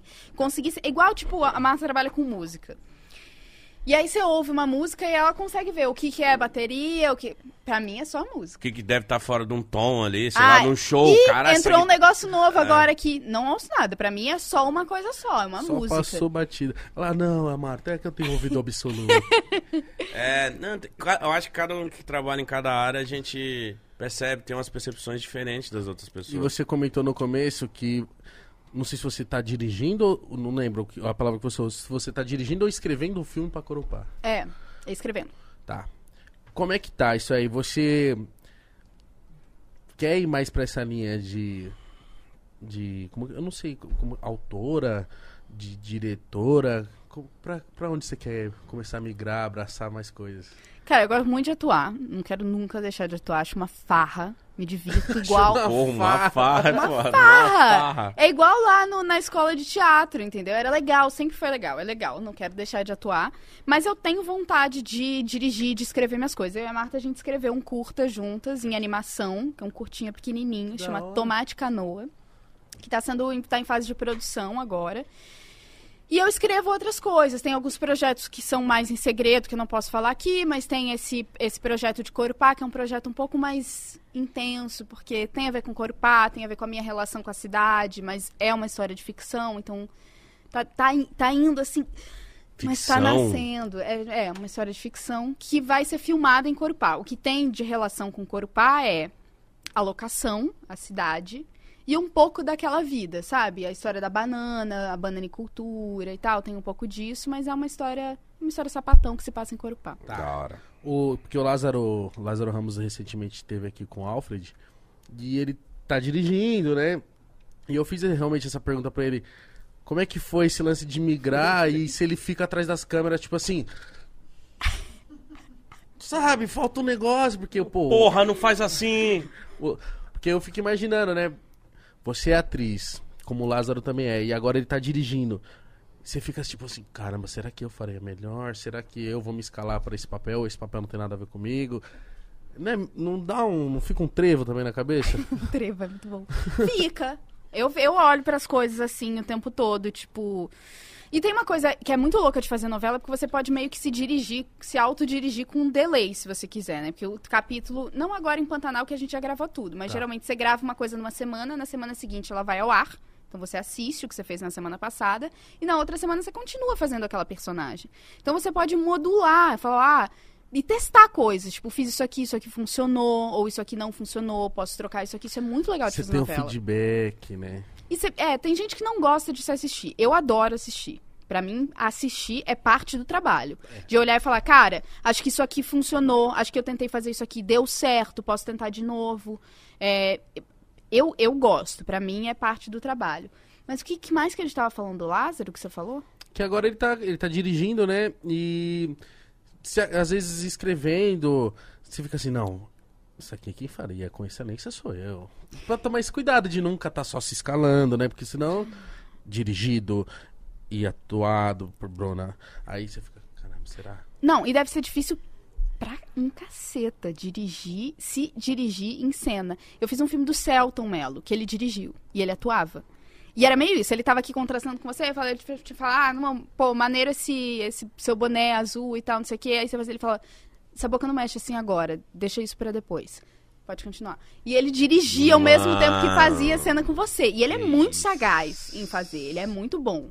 Ele é agitado, ele é acelerado, ele tá de olho em tudo ao mesmo tempo. Mas, porra, difícil pra caralho. Ele é demais, né? Ele é muito legal. E outra pergunta que a gente fez pro Lázaro, que ele respondeu de uma forma que até, até me surpreendeu, a gente deu risada pra caralho. Que foi tipo assim, eu perguntei pra ele. É, Diferença, né? a diferença de novela pra cinema, pra série, pra isso e aquilo, ele falou, não, é, pra mim é tudo a mesma coisa. Eu faço do meu jeito e faço pra tudo do mesmo jeito. Pra você ter essa diferença? Tem, Tem. É, porque a maioria fala que tem. tem. Tem sim, vou te dar um exemplo assim. Por exemplo, eu tava fazendo Pantanal agora. E tem uma coisa pra mim da novela, ou da maioria das novelas, é que é muito baseado no que você fala. Então, o que você fala é o mais importante. Tem poucas cenas de silêncio, tem poucas cenas de detalhe, você aí mexendo a mãozinha, sabe? Enquanto você tá me olhando. É mais tipo um plano contra plano e o que você tá falando. E dependendo do tipo de cinema, tem outras coisas que importam mais do que o texto. Eu fiz um filme agora de uma diretora que eu adoro, chamada Juliana Rojas, e a maioria das cenas não tinha diálogo. Sério? Era o quê? Eram Mímica? ações. Era uma cena inteira que vai durar provavelmente uns três minutos, que era a minha per- personagem. Mara é, arruma a sala. E aí tinha a descrição, coloca as, as, to- as toalhas na, na varanda e tal, não sei o quê. E aí o que que tem, né? Se você não tem fala, o que, que- que, que tem nessa cena? que e aí é tem? muito legal construir, porque assim, elas tinham. Nessa cena especificamente, tinha um medo um pouco dessa casa que ela tinha acabado de chegar. Tinha uma sensação de que alguém podia estar olhando, sabe? Então tem várias coisas que Nossa, você pode uma agonia, né? Mano. tem várias coisas que você pode construir que não estão ali. E a Juliana, por exemplo, eu, tinha- eu fiz uma coisa seguida da outra, assim, tive duas semanas de folga. E eu tava muito num ritmo de novela. Várias vezes a Juliana, a diretora, me pedia, ela falou: tá ótimo, mas você pode falar mais devagar, pode dar umas pausas mais estranhas no que você tá falando. Ela falou: é legal, mas agora nessa vinda que você vem, pode vir mais devagar. É um ritmo que é diferente, Mano. não cabe na novela. andar mais devagar, falar mais devagar, fazer uma pausa muito estranha. Não cabe, eles cortam. Faz uma pausa estranha na edição corta. Então, pra mim, tem essas diferenças de linguagem.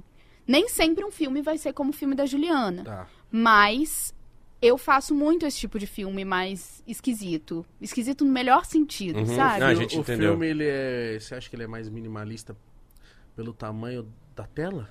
Tipo, você não precisa gritar pra mostrar que tá triste, sei lá. Tipo, Pode tá- ser. Tá vendo teu olho do Nossa, tamanho. nunca pensei por isso. E a câmera conta mais a história também. Eu acho que no cinema a gente tem mais planos. Não só um plano fechado em você e um plano fechado em você. Vai ter o plano detalhe da sua mão, então a gente mostra que você tá nervoso, sabe? Verdade. Vai ter um plano da, da cortina mexendo, então a gente vê que o tempo tá mudando. Não tem mais planos. Eu acho que a câmera no cinema tem a possibilidade de contar mais história, porque se faz com mais calma, tem mais tempo. Na TV as coisas são um pouco mais corridas, né? Você fez muito filme. Você tem ideia quantos? Acho que uns 15, talvez. Nossa. E, e, Praticamente um por ano. Total. e filme é, demo, é tipo. É um mês de gravação? É quanto tempo assim um filme? Depende da- do, do seu papel, né? Qual foi um filme que você pegou que você. que mais demorou assim o processo de gravação? Eu acho que o filme do Celton foi demorado, porque era um filme que eu, eu fazia boa parte do filme, então tinha muita cena. Era um filme que tinha muito deslocamento, era lá no Rio Grande do Sul. Acho que a gente ficou hum, talvez uns três meses. Nossa senhora! Será que tudo isso é grana pra ficar três meses fazendo um filme? Que, fi e, que filme é esse? Chama O Filme da Minha Vida, que é com Johnny Massaro. Você conhece ele, um ator? Não, Eu que também é gay, que também falou dele. recentemente sobre ser gay e tal. Eu pensei que talvez aquela coisa da praia fosse do Johnny, É, mas então não era não do sei Johnny. se é ele, não sei se é ele, não Pode sei se é ele, ser. mas já ouvi falar muito dele. Cara, então, tipo, e você tem preferência ou não? Tipo, qualquer trabalho você. Não, eu gosto de fazer os dois. É. Eu sou um bichinho mais do audiovisual do que do teatro. Eu vim mais do audiovisual, fui cria lá da- do Afinal Que Querem as Mulheres. Eu não fiz muito teatro, fiz duas peças na minha vida só. Então eu tenho mais. mais experiência e mais relação com o audiovisual, tanto cinema quanto TV. Gosto demais. Você só fez duas peças de teatro? Só. E como que foi pra você? Você gostou muito? É, porque eu imagino é muito diferente. Teatro é você tá fazendo ali, o público Ao tá. vivo, né, O público tá aqui, ó, te olhando, vai. Então, foram duas peças muito diferentes de um teatro tradicional. Uma era tipo uma performance na rua em Nova York. Era muito legal, porque era Nossa, assim. Que loucura. Pera aí, porra. Que doideira. Foda. Era muito legal essa performance, que- porque tem uma coisa assim de Nova York, meio tudo pode acontecer, ninguém acha nada esquisito. Você pode estar andando com paraquedas no meio da rua que a pessoa vai falar: Ah, o "Ah, mano lá tá". do paraquedas lá. Cheguei. E tinha essa Tá bom, tá cena. tá, tá, tá. Tinha uma menina andando no meio da rua com paraquedas. Essa era uma das cenas da peça. Olha, eu acho você falou, eu achei exagerado e me enrolava isso. É, e eu tinha umas cenas que era. Eu, eu parava no sinal com uma caixa de presente gigante. E aí, enquanto o sinal não abria, eu abria a caixa pra olhar o presente que eu tinha ganhado. E aí saiu uma luz gigante da caixa. E eu ficava olhando assim pra luz, e aí é filmado, né? Tem um documentário disso. Aí tem várias pessoas que vão olhar assim, tipo, pô, mano, o que, que é Que essa que é luz? isso, pelo aí? amor de Deus? Aí eu fechava, ia embora, atravessava a rua e ia embora. Imagina as pessoas olhando e falando, mano, que porra é essa? Então eram umas interferências, assim, de você olhar e falar, isso é um pouco esquisito, mas pode ser que seja real, mas é isso? real o que tá acontecendo na rua. Aí eu. eu fico imaginando alguém viajando assim. Mamãe, o que, que é isso? New York, baby! É isso, New é York, isso. Caralho, que da hora isso. Era Isso- bem legal. Isso, isso foi quando você começou seu- seus trampos ou Isso foi em 2011. você foi pra lá pra fazer esse trabalho? Eu fui. Foi do Michel Melamed, eu era casada com o Michel na época. E ele foi pra lá pra fazer essa peça e me convidou pra fazer também. Aí eu fui lá encontrar ele pra fazer. Que foda, mano. Foi bem legal. Fazer um trabalho em outro país, você já fez isso em outras oportunidades também? Não. De Foi gravar só- filme. Tem alguma coisa que foge do audiovisual, da atuação, que você tem uma vontade de fazer ou tá fazendo e a gente Cara, não sabe muita coisa. o quê? Eu tava essa semana, inclusive, falando sobre isso, porque eu vi um podcast, ele- ouvi, né, essa coisa do ver, ouvi um podcast que falava sobre sonho. E por que, não sonho no sentido assim psicológico de interpretação do sonho, mas por que que o nosso corpo fisiologicamente precisa sonhar? E era uma parada de neurociência. Eu falei, cara, eu adoraria estudar isso, por exemplo. Nossa, eu essa é já muito achei louco. foda. Né? Sabe assim, tipo, a gente chora porque a gente tá emocionado, mas por que que sai água do nosso olho? Sabe uma parada fisiológica? Por que, que quando a gente chora é água que sai do olho, não sai do nariz, ou não sai da orelha, entendeu? Entendi. Essas coisas assim me interessam um pouco, entendeu? E o do sonho É ainda que é algo, por exemplo, a da lágrima já a gente consegue uma explicação mais fácil. Agora, a do sonho, que é algo que não é palpável, assim, você tá só. Pum. E aí eu vi uma. Não, pô, Você tá só pum. pum, você dorme, pum, sonhei. Eu vi. Muito eu, eu não sei se é real, mas eu já ouvi falar. Vem contar lorota aqui que não, os hein? sonhos, eles duram 6, 7 segundos só. Só- não, acho que é um pouco. Acho que é tipo 6, 7 minutos. É? É. Sabe por quê? Que Que sim. eu, É, Ela já tá estudando já. Não, porque eu fiquei muito interessada nisso. Eu Mas tive- isso é muito louco. É muito foda, cara. E eu- porque eu tive Covid, aí é, o meu médico me mandou fazer uns exercícios, uns tipos de exercício que você tem que acompanhar o batimento cardíaco. Aí comprei esse negócio aqui que mede batimento cardíaco, esse relógio. E aqui tem o negócio do sono. Ele depois, você dorme com ele e ele, por causa dos seus batimentos cardíacos durante o sono, ele consegue te dizer a quantidade de sono leve que você teve, de sono profundo e de sono REM. REM? REM. O que, que é o sono REM? Acho que é tipo o movimento rápido dos olhos, é uma abreviação para um negócio em inglês Tá. Que é o período que você sonha. Você só sonha no sonho REM. E tem muita gente que não tem sonho REM, que é o sonho mais é, importante para sua saúde. É mó delícia. E aí é uns gráficos assim, você tem tipo meia hora de, de sono leve, cinco minutos de sono profundo e sete minutos de sono REM. Aí vai pro sono leve de novo. Eu achei que era tipo, você dorme três horas de sono leve e só no final da noite você tem um sono REM. Não, você tem vários picos durante a noite de sono REM, por exemplo. Mano, eu fico puto que eu nunca lembro meus sonhos, mano. Eu acho que eu nunca sonho, mano. E quando eu sonho é muito raro. eu guardo aquele sonho, tipo, ah, caralho, hoje Você eu lembra sonhei de que alguns eu montei no específicos. cachorro e voei. É isso que Você eu não lembro. tem um sonho recorrente? Tipo, sempre Quando sonho eu com era tal coisa? criança, eu sonhava que eu era Homem-Aranha muito. Eu Ai, também. que amor. Mas eu ficava Mas assim. eu, antes de dormir eu forçava. É, eu ficava assim. Eu juro Sério, eu que eu ficava na assim, deitado. cama aqui, Eu sou assim. Homem-Aranha, eu sou Homem-Aranha, eu sou Homem-Aranha, eu sou Homem-Aranha. Tomara que eu sonhe assim eu no sou Homem-Aranha, mano. Aí eu dormia. Aí no meu sonho era Homem-Aranha. E eu lembrava que eu pedisse e eu ficava muito feliz em cima dos prédios aqui. Ah, cara. Eu também fazia isso. E ou o Goku, do Dragon Ball Z. Nossa, mas eu quero sonhar hoje que eu sou Homem-Aranha. Que saudade, mano.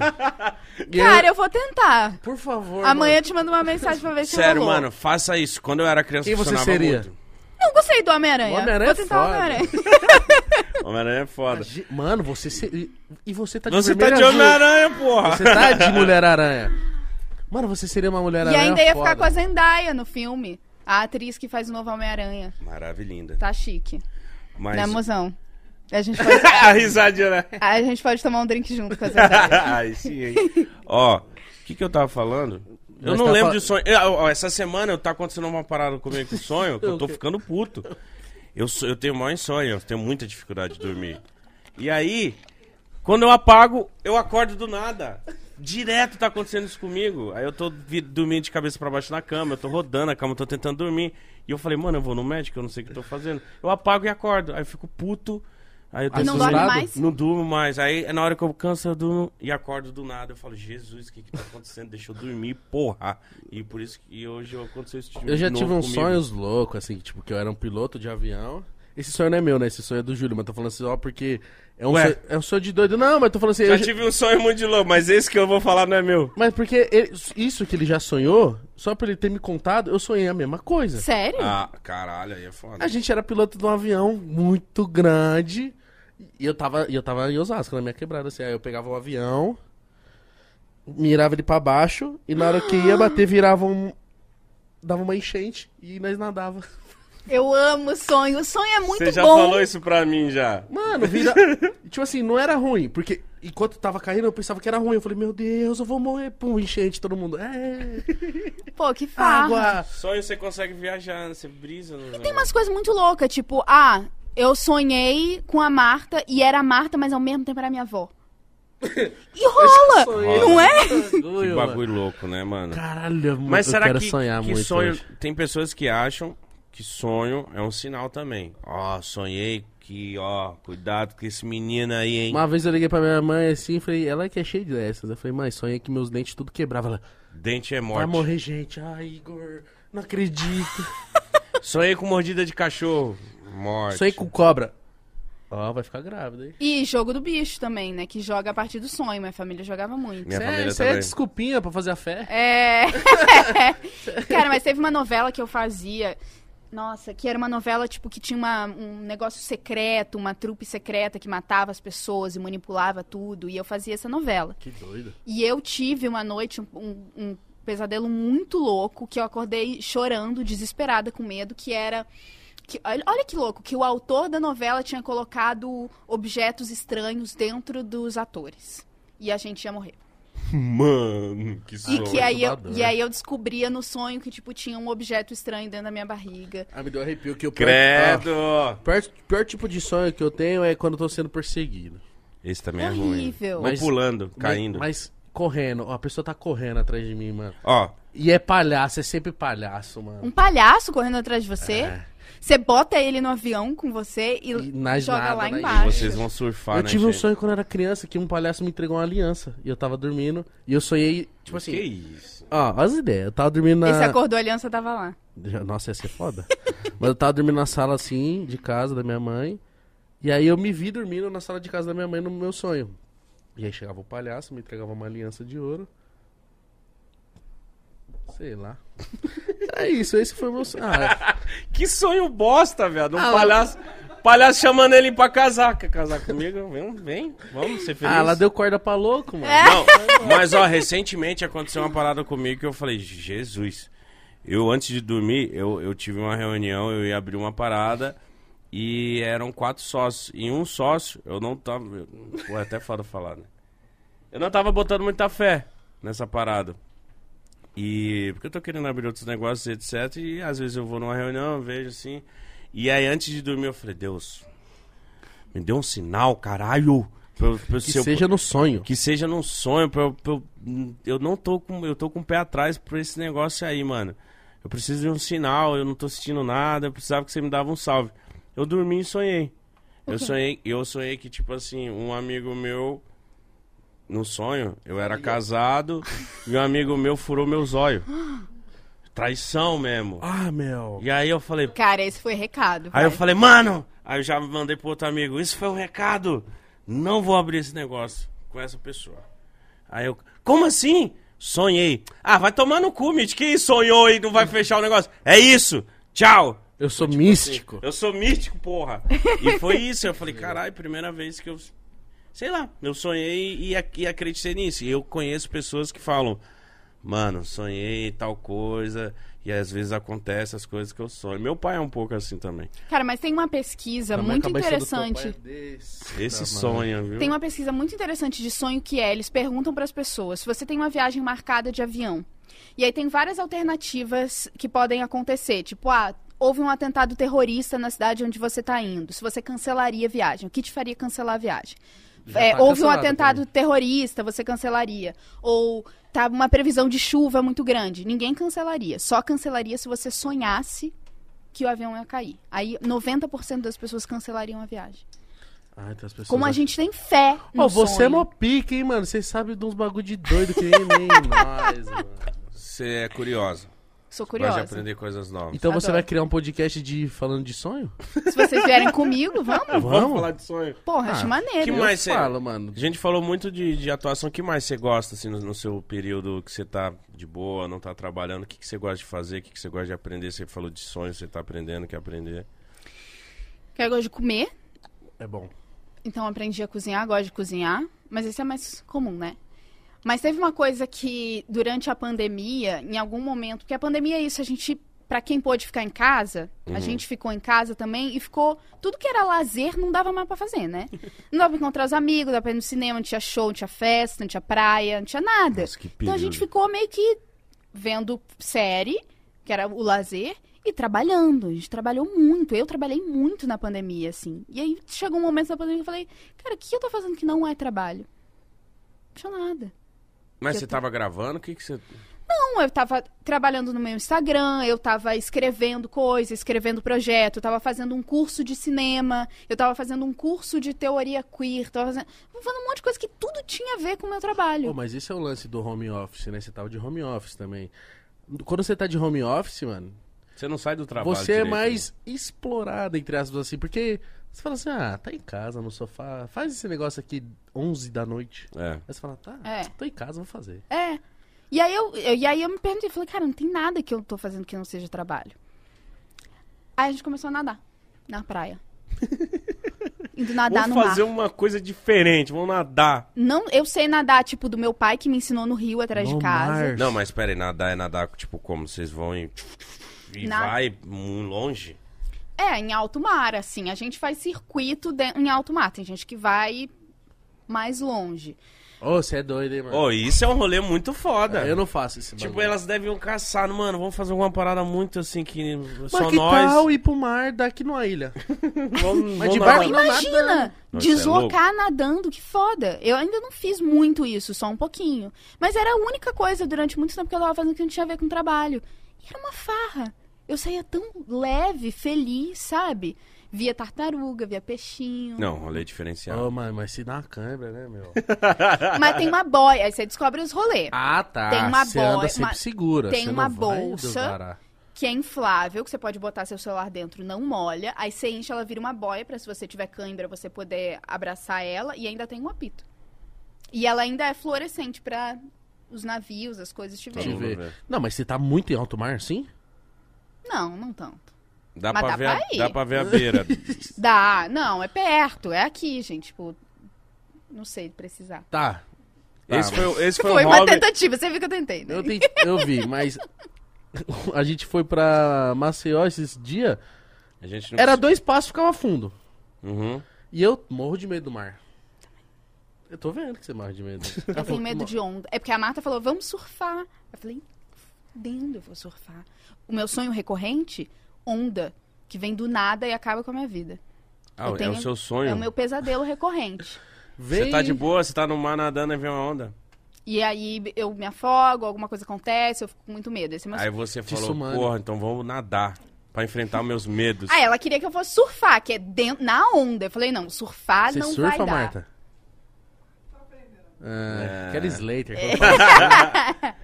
E outros hobbies que você foi criando? Pô, nadar é um hobby exato. Mas calma aí, nadar no mar, tá? Não é nadar piscininha, pá, ela vai pro mar. É, podia numa natação, né? Mas é aula de Toquinha. natação no mar. Dá, eles dão aula, mas é, f- é chique.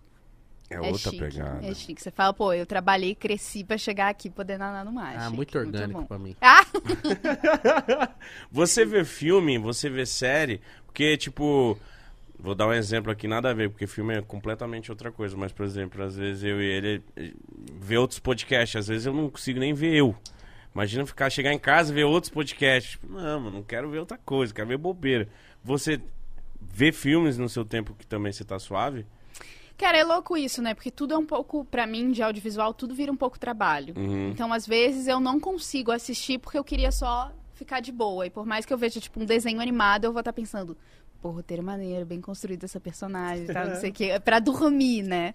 Mas aí tinha umas coisas audiovisual que eu via, era bichos no fundo do mar, sabe? Umas coisas assim. Isso é acalmar. muito louco. É muito bom, né? É Gostosinho. É muito louco. Mas eu gosto de ver os bichos do fundo do oceano, que são aqueles bichos muito diferentes. É muito foda. estranhos. Tem uns bichos muito loucos. Que a gente nem faz ideia. Falam que tem uma porcentagem altíssima de espécies do fundo do mar que a gente nem conhece. É, porque a gente não chega lá, né? Por isso que elas estão vivas ainda. Porque onde a gente chega, a gente já destrui tudo. Momento trash, passei. Mas é Podemos falar de verdade. coisa boa de Mas novo. é verdade, mas eu Mas é tenho medo verdade. de ter aqueles aqueles peixes lá do Nemo que tem uma lamparina e os dentes Tem, afiados. tem Foda. esse, tem esse, tem o peixe da lua, tem um Cara, tubarão. teve uma vez que a gente tava. Onde era aquilo? Da O Lesma? peixe da lua, pesquisa aí, você tá assistindo de quê, palhaço? Na- era Bahia, não era? Moreré. A gente tava na Bahia. E aí tem um- esses. O mar fica baixinho, você fica andando. Cara, a, Mar, a Marta uma hora me falou assim: amor, corre aqui. Tem uma lesma gigante. Mas gigante quanto gigante? Tamanho de um pé. Caralho. Amarela pintada. Eu nunca vi um bicho daquele. Não pode pá. Credo, e aí, ele tá vivo? Tava vivo.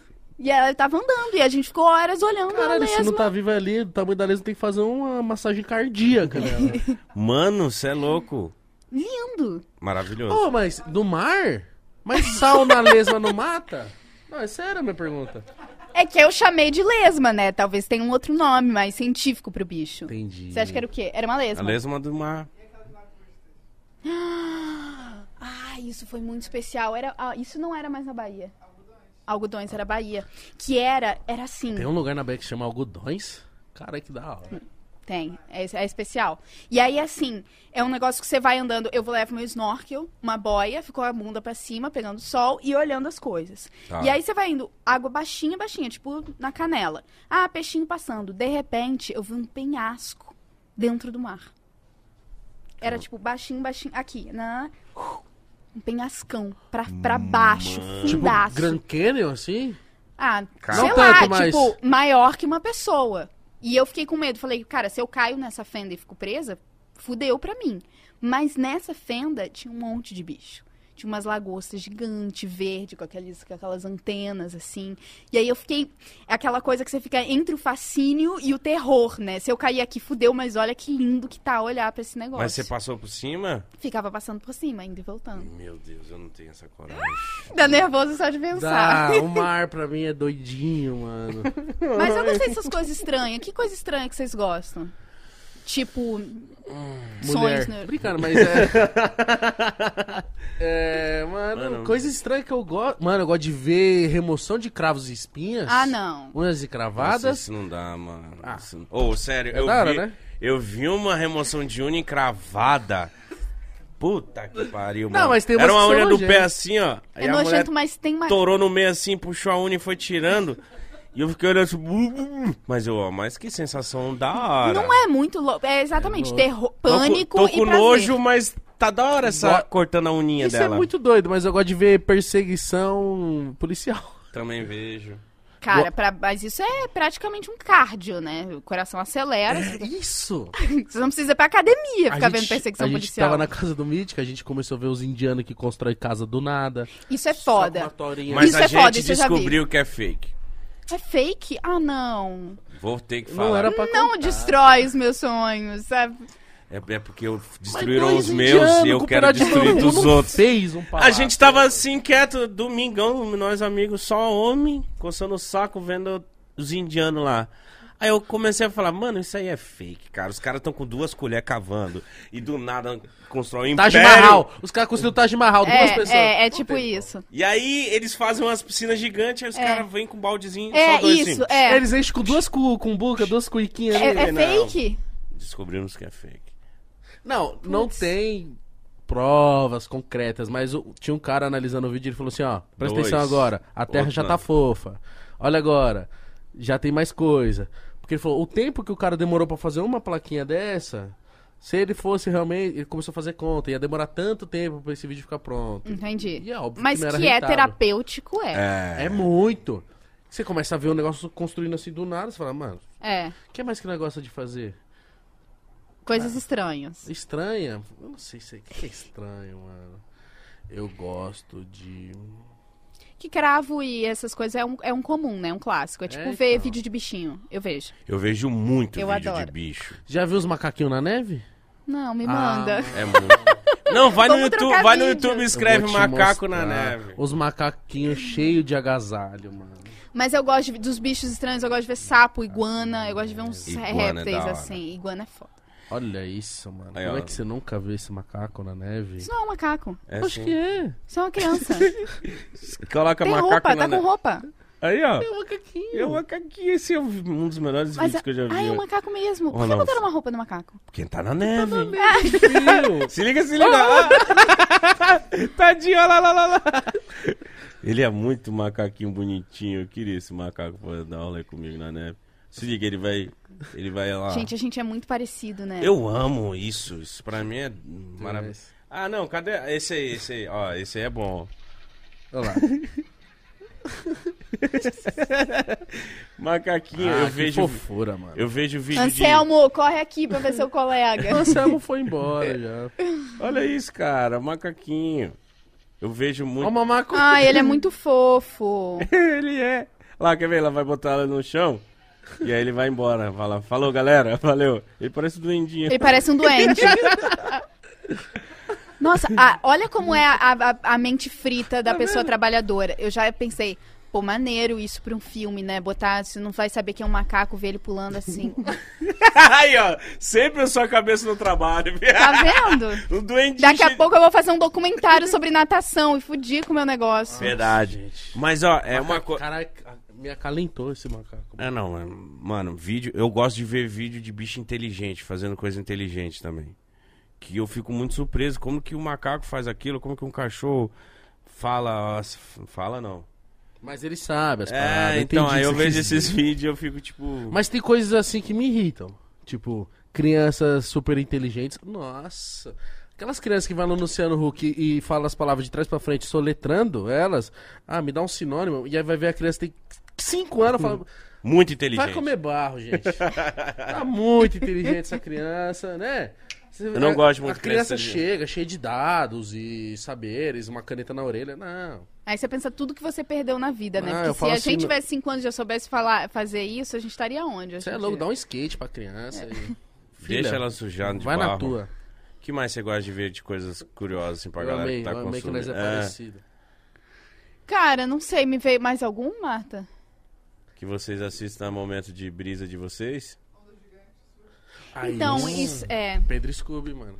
Depois que ele veio aqui, eu comecei a ver. Eu acho que hoje eu chegar em casa eu vou ver onda gigante. Então, só que sabe o que, que é? Eu morro de medo de onda. Eu tenho Caralho, seu pesadelo com inimigo é onda. é verdade. E eu adoro ver vídeo de onda gigante, não só surfando, mas de. Tem um canal que fica no sul da América do Sul, que é tipo onde os maiores ondas, os navios, é super perigoso. Adoro ficar vendo. Que é onde os Então é navios por isso que batem. você sonha, assim. porra. Você vê tanto, você fica no subconsciente. Porra, vou levar pra análise. Mas eu adoro, eu adoro E ver. agora ela falou, onda gigante. Aí ela falou, não, eu sonho com onda sempre. Eu acho que é isso, eu acho que é. É. Eu gosto de ver coisas que eu tenho medo também, mas esse da onda gigante, quando o Scooby veio aqui, eu perguntei pra ele, falei, mas é gigante quanto, meu irmão? Ele falou, imagina um prédio de sete andares nas suas costas. Eu Não, falei, eu acho "Meu que é mais, viado. Mano, não, a, a- pelo que ele falou, sete, ele falou de 7 a 9 andares, pá. E eu fui uma vez pra Nazaré, pra... tava rolando o campeonato. E, eu, e aí o, o campeonato não tinha começado quando eu cheguei, e as ondas gigantes estavam acontecendo. Eu falei, nossa, e tal, gigante, foda. Mas quando você vê a pessoa na onda, você, fala- você tem escala do tamanho, né? É isso. Você viu? Eu vi ele surfando onda gigante lá em, como chama? Nazaré, em Parece que é Portugal. insignificante, não é? Cara, é bizarro, é, sei lá, é muito grande. Nossa, que rolê da hora que você deu. Não é? E era coincidência, eu tava lá fazendo filme com o Bilu, com o meu drink de chapéuzinho. Parceiro. E aí na folga a gente foi assistir a Onda Gigante. Mas dá um tempo de assistir, porque você vai Parei, parei agora. Marta, por favor. porque ela que falou onda gigante, ela gosta. eu também gosto. Onda gigante é Eu maravilhoso. gosto de tudo essas coisas, mano. Ô, Bruna, vou ler as mensagens dos seus fãs que te mandaram aqui. Ai, que amor! Ah, lógico, eles são amores. Ó, por exemplo, começando pela Victoria Prado. Ela falou assim: Bruna, conta da, da preparação para o papel de Amor, em- Amor à Vida. Amor à Vida era autista. Era personagem autista. É, teve isso. Fui lá passar uma semana com as pessoas autistas. E aí tinha uma coisa de dosar também quão grave seria o autismo da personagem. E era um autismo grave. E aí teve um momento que a gente achou que é- era demais. E a gente teve que dosar, fazer um pouco menos. É que você não pode estereotipar, né? Como é que é? Nossa, deve ser Mas você era uma difícil. personagem agressiva? Como é que era? Do nada. Tinha uma agressividade com ela mesma, né? Ela gritava, f- não falava, falava muito pouco. É, mas, ah, é um pouco romantizado, assim, na novela. Acho que. Porque tem que contar a história Óbvio. e tal. Então ela, ela progredia muito ao longo da novela. Mas foi muito legal. Essa. Foi da hora. Mano, imagina, só esse papo de você ter se preocupado e ter ido estudar. E tinha uma psicóloga que acompanhava todas as gravações, que depois virou minha amiga, de tanto que a gente trabalhou junto. Ah, então ela era meio que ela que dosava. Tipo, isso aqui é demais, isso aqui é assim mesmo. Ela participou de todos os ensaios e acompanhava todas as, as gravações. Laura Sarmento, o nome dela. Laura, foda. Ó, o Thiago falou assim, ó, quais foram os atores e atrizes mais fodas que você já contracenou? Porra. Ai, que pergunta gostosa de É, responder. porque, né, Foda, dá- foda. dá aquele negócio no peito. Cara, é. sei lá, agora na- no Pantanal, trabalhar com a Letícia Salles, que foi a, a menina que fez a Filó com cena do parto, foi muito lindo. Ela é muito foda de trabalhar. Primeiro que ela é hilária. E, e ela é super comprometida, assim. E é o primeiro trabalho dela como atriz. Então ela, Caramba. ela Nossa. tava, tipo, atenta a tudo que tava acontecendo e tal. Foi muito legal. Adorei trabalhar com o Irandir no meu pedacinho de chão, que eu tinha cabelo rosa. E ele, ele fez Pantanal agora no começo. Quem mais que eu gostei muito de trabalhar? Com o Johnny, que foi o filme do Celton. Foi bem especial, um grande parceiro. Johnny Massaro. Johnny Massaro. Nossa, eu fico imaginando, às vezes, você contracena com as pessoas que você assistia, tipo, você fica... Já contracenei com a Zélia Duncan. Nossa. Foi Não chique. dá medo, não, caralho. É. Será que ela vai ficar reparando na minha atuação? Eu pedi umas dicas, né? é, mano. Eu ia muito ligar pra minha mãe e falar assim, ô mãe, O que eu faço? eu sou filho da Glória Pires. Esqueça. Pesado. Caralho, mano. O Tony Ramos eu fiquei com medo. Mas ele é muito fofinho. Ele é fofinho, pelinhos. Né? É. Eu gostava, mano, a, a novela que ele fez, que ele é o Ni- Nico. Petra, Nico, Nico Petrax, o grego quebrava tudo. Ele falava, Helena, que ele tinha um sotaquinho Ele grego. é maravilhoso. Tony Ramos. Queremos abraço, você aqui. Queremos você aqui. Quem dera conversar também com essa lenda. A, a Fátima falou assim: ó, você fez muitas amizades no meio artístico? E é verdade quando dizem que há muita vaidade nesse meio? Ah, acho que é real. Acho que as pessoas são vaidosas de uma forma geral. Mas é com imagem. Com a nossa E aí trabalha. você imagem. trabalha com isso, né? Então tem. Eu tenho muitos amigos, sim, mas. Mas a, a maioria dos meus amigos são de fora de cena. São do. Off. São do off. São de por trás das câmeras. Preferências? Preferência por ser isso? Não, Ou acabou, encaixa, que né? acabou que acontece, assim. Não tenho tantos amigos, assim, íntimos que frequentam a minha casa, que vai no meu aniversário, que eu convido pra ir pra Corupá, assim. Nossa, eu vi o vídeo da sua casa. Sua casa é muito. Como é que eu posso dizer? Incomum. Eu moro na casa da Bruna Linsmaier, é isso que, eu, que a Marta fica me zoando. Porque tem esse monte de meme, né? Que tem parede quebrada, não sei o quê, a Ah, mas eu achei poltrona. Por quê? Foda. Porque eu não, vi esse vídeo. Ah, você vai. Ah, mano, sei lá, você entra. Eu vou ver, Quando você entra numa curioso. casa. Não, como, não sei- não sei se é certo dizer comum, mas os quadros são de um jeito, a caminha é um jeito. Ela colocou a cama no teto? Não, os quadros dela são outras coisas. Tem umas paredes quebradas. É isso, né? É sua casa. É a É. sua vibe. Tem Como é que um é? balanço. Aí, Eu quero achei muito saber hora. disso. Eu queria ter um balanço na minha Eu casa, ta- cara. Mano, eu queria ter muita coisa. Eu queria ter uma passagem secreta na minha casa. Acho que é meu sonho Puxar da, um Pra onde? Então, mas pra algum lugar foda. Não pra tipo, ah, tô escondido. Não. Eu, Uma sala de game. eu vou um pra algum cinema. lugar que ninguém sabe, meu mano. Ai, eu gostei disso, eu Vou pra um quero. parque. Um atalho pra um parque. Sai no meio do mato. Mas isso é quase um roteiro de fuga. que isso? Vou Né? pro parque. Eu tava Mas sabe- queria ir pro Mas cinema. vai que eu precise, mano. Mas agora isso me lembrou de um sonho que eu tive. Ih, a onda entrou na sua casa, levou balanço. Cara, recentemente que eu ia, tinha um negócio desse que era uma passagem secreta pra se esconder e tinham macacos De Que roupa? tavam- Ah, não. que estavam atacando e a gente tinha que se esconder. E eu entrava no negócio que era pra se esconder e quando eu chegava, não era um buraco pra se proteger, era tinha uma varanda aberta, então a gente não tava protegido. que sonho maravilhoso. Ô, mano, mas isso é da hora mesmo. O quê? Esse sonho. Nossa, muito da Os hora. macacos atacando, mítico. É. Minha passagem secreta. Eita, não é. Aí você acorda, Mas os macacos te pegaram? Ah, então, aí uma hora eu consegui fugir dali e, eu- e aí eu ia parar num hotel que tava Tata Werneck. Nossa. Da hora. Eu gosto. Sonho Eu tô. maravilhoso. Mano, eu espero que e alguém. a Tatá falou. E a Tata me ajudou a não a, a cuidar, porque aí os macacos, eu não sei porque os macacos perto da Tata Werneck eles não chegavam. Ah, ela era Eu acho que eu vou tipo ter uma- Mas que- será que ela era chefe, mano, dos macacos? Ela devia cuidar dos Eu macacos. queria muito que tivesse uma pessoa que entrou agora e veio contando, mano, uma passagem secreta, os macacos me atacando. e aí eu vi a Tata Werneck, a pessoa fala assim: Galera tá usando ela droga. tá maluca. Galera não pode pôr o estado com Ó, tô droga. bebendo água. Tá? Ó, mano, eu ia falar alguma coisa. Ah, da casa dela. Que eu ia perguntar. Porque há algumas coisas que, sei lá, por exemplo, quando eu comprei meu AP, eu falo assim, ó, nisso aqui você não pode mexer, que é estrutural e tal. Você respeita um pouco isso ou você vai fazendo do seu jeito, assim? Não, eu respeitei.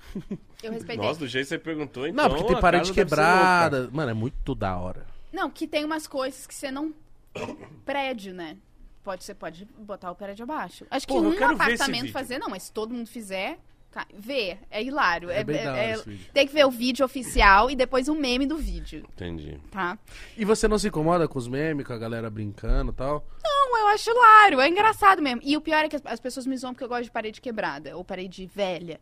E aí elas me marcam nas coisas, tipo, ah, zoando, né? Ah, não sei o que, é o apartamento da Bruna Lismaia. E o pior é que eu gosto das coisas Por que que pessoas você gosta Então você vê uma parede paredinha quebrada. com mofo, você fica. "Ai, o fogo. Eu gosto das coisas é, sem reboco, entendeu? Tem umas Você paredes. olha uma parede com mofo. Ai, Ai, um que Não, mofo lindo." não, sacanagem. Mas assim, com Ela o viu- tijolinho aparecendo é bonitinho, É entendeu? Entendi. Eu- O cimento meio Eu vi imagens. Isso. Eu vi imagens. Não sei quem mostrou se foi o Victor. Ontem eu vi algumas imagens de tipo.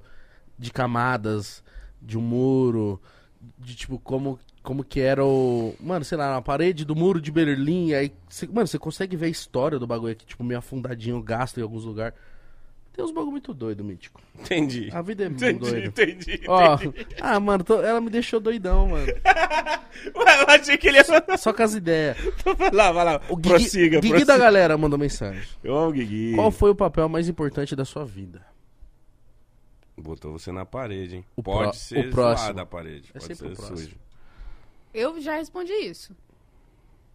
Você tá roubando minha resposta. Já respondi isso. Mas é irmão, você nem tá ligado. Você falou o quê que eu não vi? O próximo. Olha que fugindo da pergunta isso aí. Não, é porque é, porque assim, é ambição saudável, né? Esse aqui eu já fiz, tá entregue, beleza. Temos. Mas aí, Fugindo. como é que eu vou não voltar pra Corupá? Vai ter que ter o próximo, entendeu? Verdade. Você ainda tem esse receio que você vai voltar pra Corupá? Precisa fazer uma regressão, meu. Minha mãe trabalha com isso, tá? Então, qual é o nome da sua Sério? mamãe? Um beijo Eu pra tenho ela. uma... Rose. Ô, Rose, eu tenho uma vontade, Tô no Rose. dilema da minha vida de fazer isso. Eu tenho uma vontade, mas eu tenho medo. Eu, se eu acho que se eu conversasse com a sua mãe, eu faria. Com certeza. A Ela- minha mãe aqui, ó, docinha, vai contando É, isso aqui, tá do lá. nada ela acendeu dois incensos aqui, eu tô em transe. Várias amigas fizeram reiki Você tá com vendo ela, não sei o quê. Apanhando na rua, zoando. Não, que isso, minha vida não foi assim também, meu. Não, sei lá. Enfim. Eu Eu, queria que- fazer regressão. Mano, ela tem uma bruxa que cuida dela. Ela fala uma bruxa que cuida de mim. Eu Esqueça. queria muito saber como que é isso. É A bruxaria, bruxaria mesmo? Caldeirão e perninha de morcego? Não, coitadinho você. Ah, é verdade. Não, eu acho que assim, ela, a gente se chama ela de bruxa de forma carinhosa porque ela não tem uma religião específica. Tá. Eu já fui com ela em igreja evangélica, já fui em igreja católica, já fui em centro de candomblé, em centro espírita. Então, dependendo do que a gente precisa, ela me orienta. E aí ela tem é, essas que chama, né? Você pode chamar como quiser, mas uma sensibilidade de perceber qual caminho é pra ir, de falar, ah, pode confiar nessa pessoa, não pode. Cara, Mas ela não voa na vassoura e nem tem os chapéus, maluco. não, mas ela é poderosa. Eu quero te conhecer, bruxa. Eu quero conhecer a mãe dela pra eu fazer regrescimento. Dona Rose. Dona Rose, nós vai em Corupá. Recebe nós com um bolinho de milho, por favor. Com certeza. Ou um bolo de banana, né? Bolo de va- cuca. Cuca? É o nome do bolo? Qual que é a diferença da cuca pro bolo? Cuca Ah. é um bolo se- tipo seco, Tá. e aí tem uma camada de banana por cima e farofa doce. Caralho, que gostoso. Uma delícia. Deve ser bom demais. E tem o mousse de banana também. Mousse de banana? É mousse, M-U-S. Mousse. Mousse. Que é tipo. Como é que chama no Rio? Mu- Bananada. É banana, né? que é uma- um creminho de banana doce que bota no pão clássico de corpá. Pão feito em casa, mousse e queijinho. Queijinho branco, sem tempero. Bom. Queijinho que faz em casa também. Tudo em casa? Tudo em casa. De quem faz. É, de quem tem le... de quem tem vaca, né? Quem é Cocô da dessa galera roça deve e ser tal. cheiroso. Ué, Não, porque quando eu vou pro interior, meu cocô fica aquele cheiro bom. nossa. Você fala assim, isso aqui é orgânico. Ah, mano, tô próxima aí, brisado, foi mal. Pode brisar, pode brisar, tá Eu suave. gosto. Ó, o Ramon falou aqui, ó, Bruna, se você pudesse escolher mais uma novela pra participar do remake, qual seria? Nossa, aí foi tipo uma novela que você ama. Cara, eu sou fã do clone. Eu ia falar o clone, mano, a Jade. Avenida Brasil. Avenida Brasil é foda. Mas É, eu acho que Senhora tá do tempo. Destino. Acho que é a Avenida. O Cravo e a Rosa. Nossa. É. Petruc. e a. A Catarina. Isso. Assisti essa novela umas três vezes com a minha mãe. Sempre quando eu repetia da tarde, eu via com ela. é a favorita. Porra, a Marisa é foda. É, Então a sua seria o clone.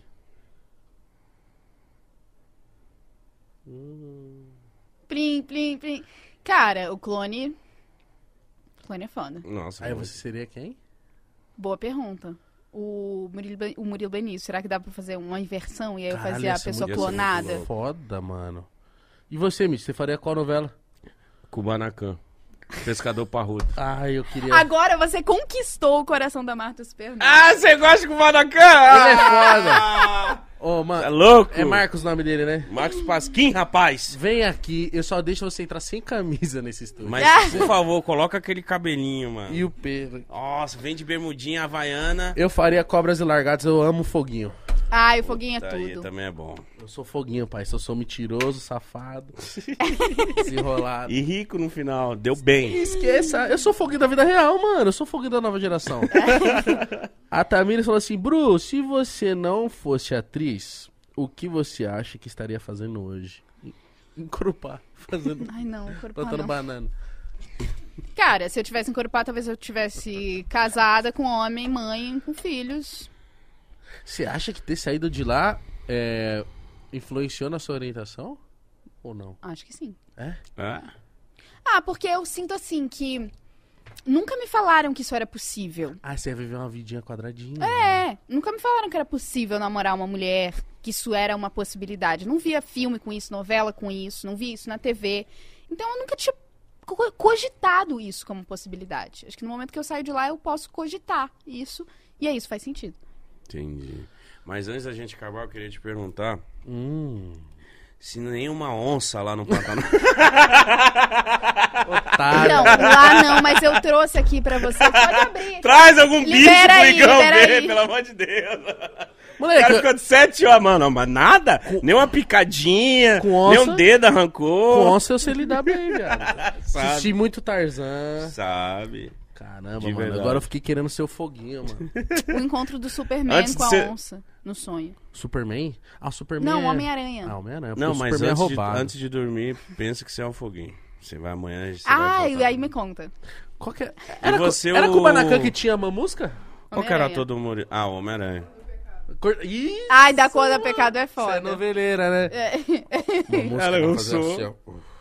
Lembra E da tinha Uma os, música? os- o cabelinho Os chique, coque, é. Que mano. novela maravilhosa. Qual que é da mãe Lucinda, do lixão? Eu queria ser a mãe Lucinda também. Avenida Brasil. Ela Avenida cuidava do Brasil. pessoal. Ela era da hora. Enfim, você gostou de ter falado com a gente? Cara, eu amei, eu não quero que acabe. V- vamos botar semana que vem, eu tô aqui Por de favor, Vamos. quando você quiser. Traz ela, a gente fica brisando aqui de onda, de bicho. Vamos falar do Sonho. Pantanal, do sonho, de Tá bom. Kubanacan. Ah, De verdade. Eu Isso é amei. muito da hora, A gente mano. amou também, também, que Bruna, de delícia. verdade. A gente Pô, gostou muito de ter falado com você. Eu adorei, brigadão. Que farra. Que f- Mano, Farra. que farra. Esse é o. Essa de palavra de hoje é farra. Eu vou usar muito. Que farra. Gente, farra. se você gostou, deixa o like. Se inscreva no canal. Siga a Bruna em todas as redes sociais. Estão aí na descrição. Ela é maravilhosa. Você é maravilhosa. Demais. Te amamos. Você e a Marta também. Vocês também são maravilhosos. Ah, Marta- a. Marta tá ali só no skin Carolina, que eu tô vendo daqui. Eu vou ter que levar ela pra jantar. Ah, Ih, hoje à noite vai comer. Esqueça. Gente, então é isso. Se você gostou, deixa o like, se inscreva no canal. Foi uma maravilha te receber aqui hoje. Né, Mítico Jovem? Você quer falar alguma coisa pra audiência? Te Pô, acompanhou? valeu, obrigada. Eu adorei estar aqui. Foi uma Foi farra. uma farra. Foi uma farra. Divirtam-se. Então é isso, galera. Dignidade já! Tudo.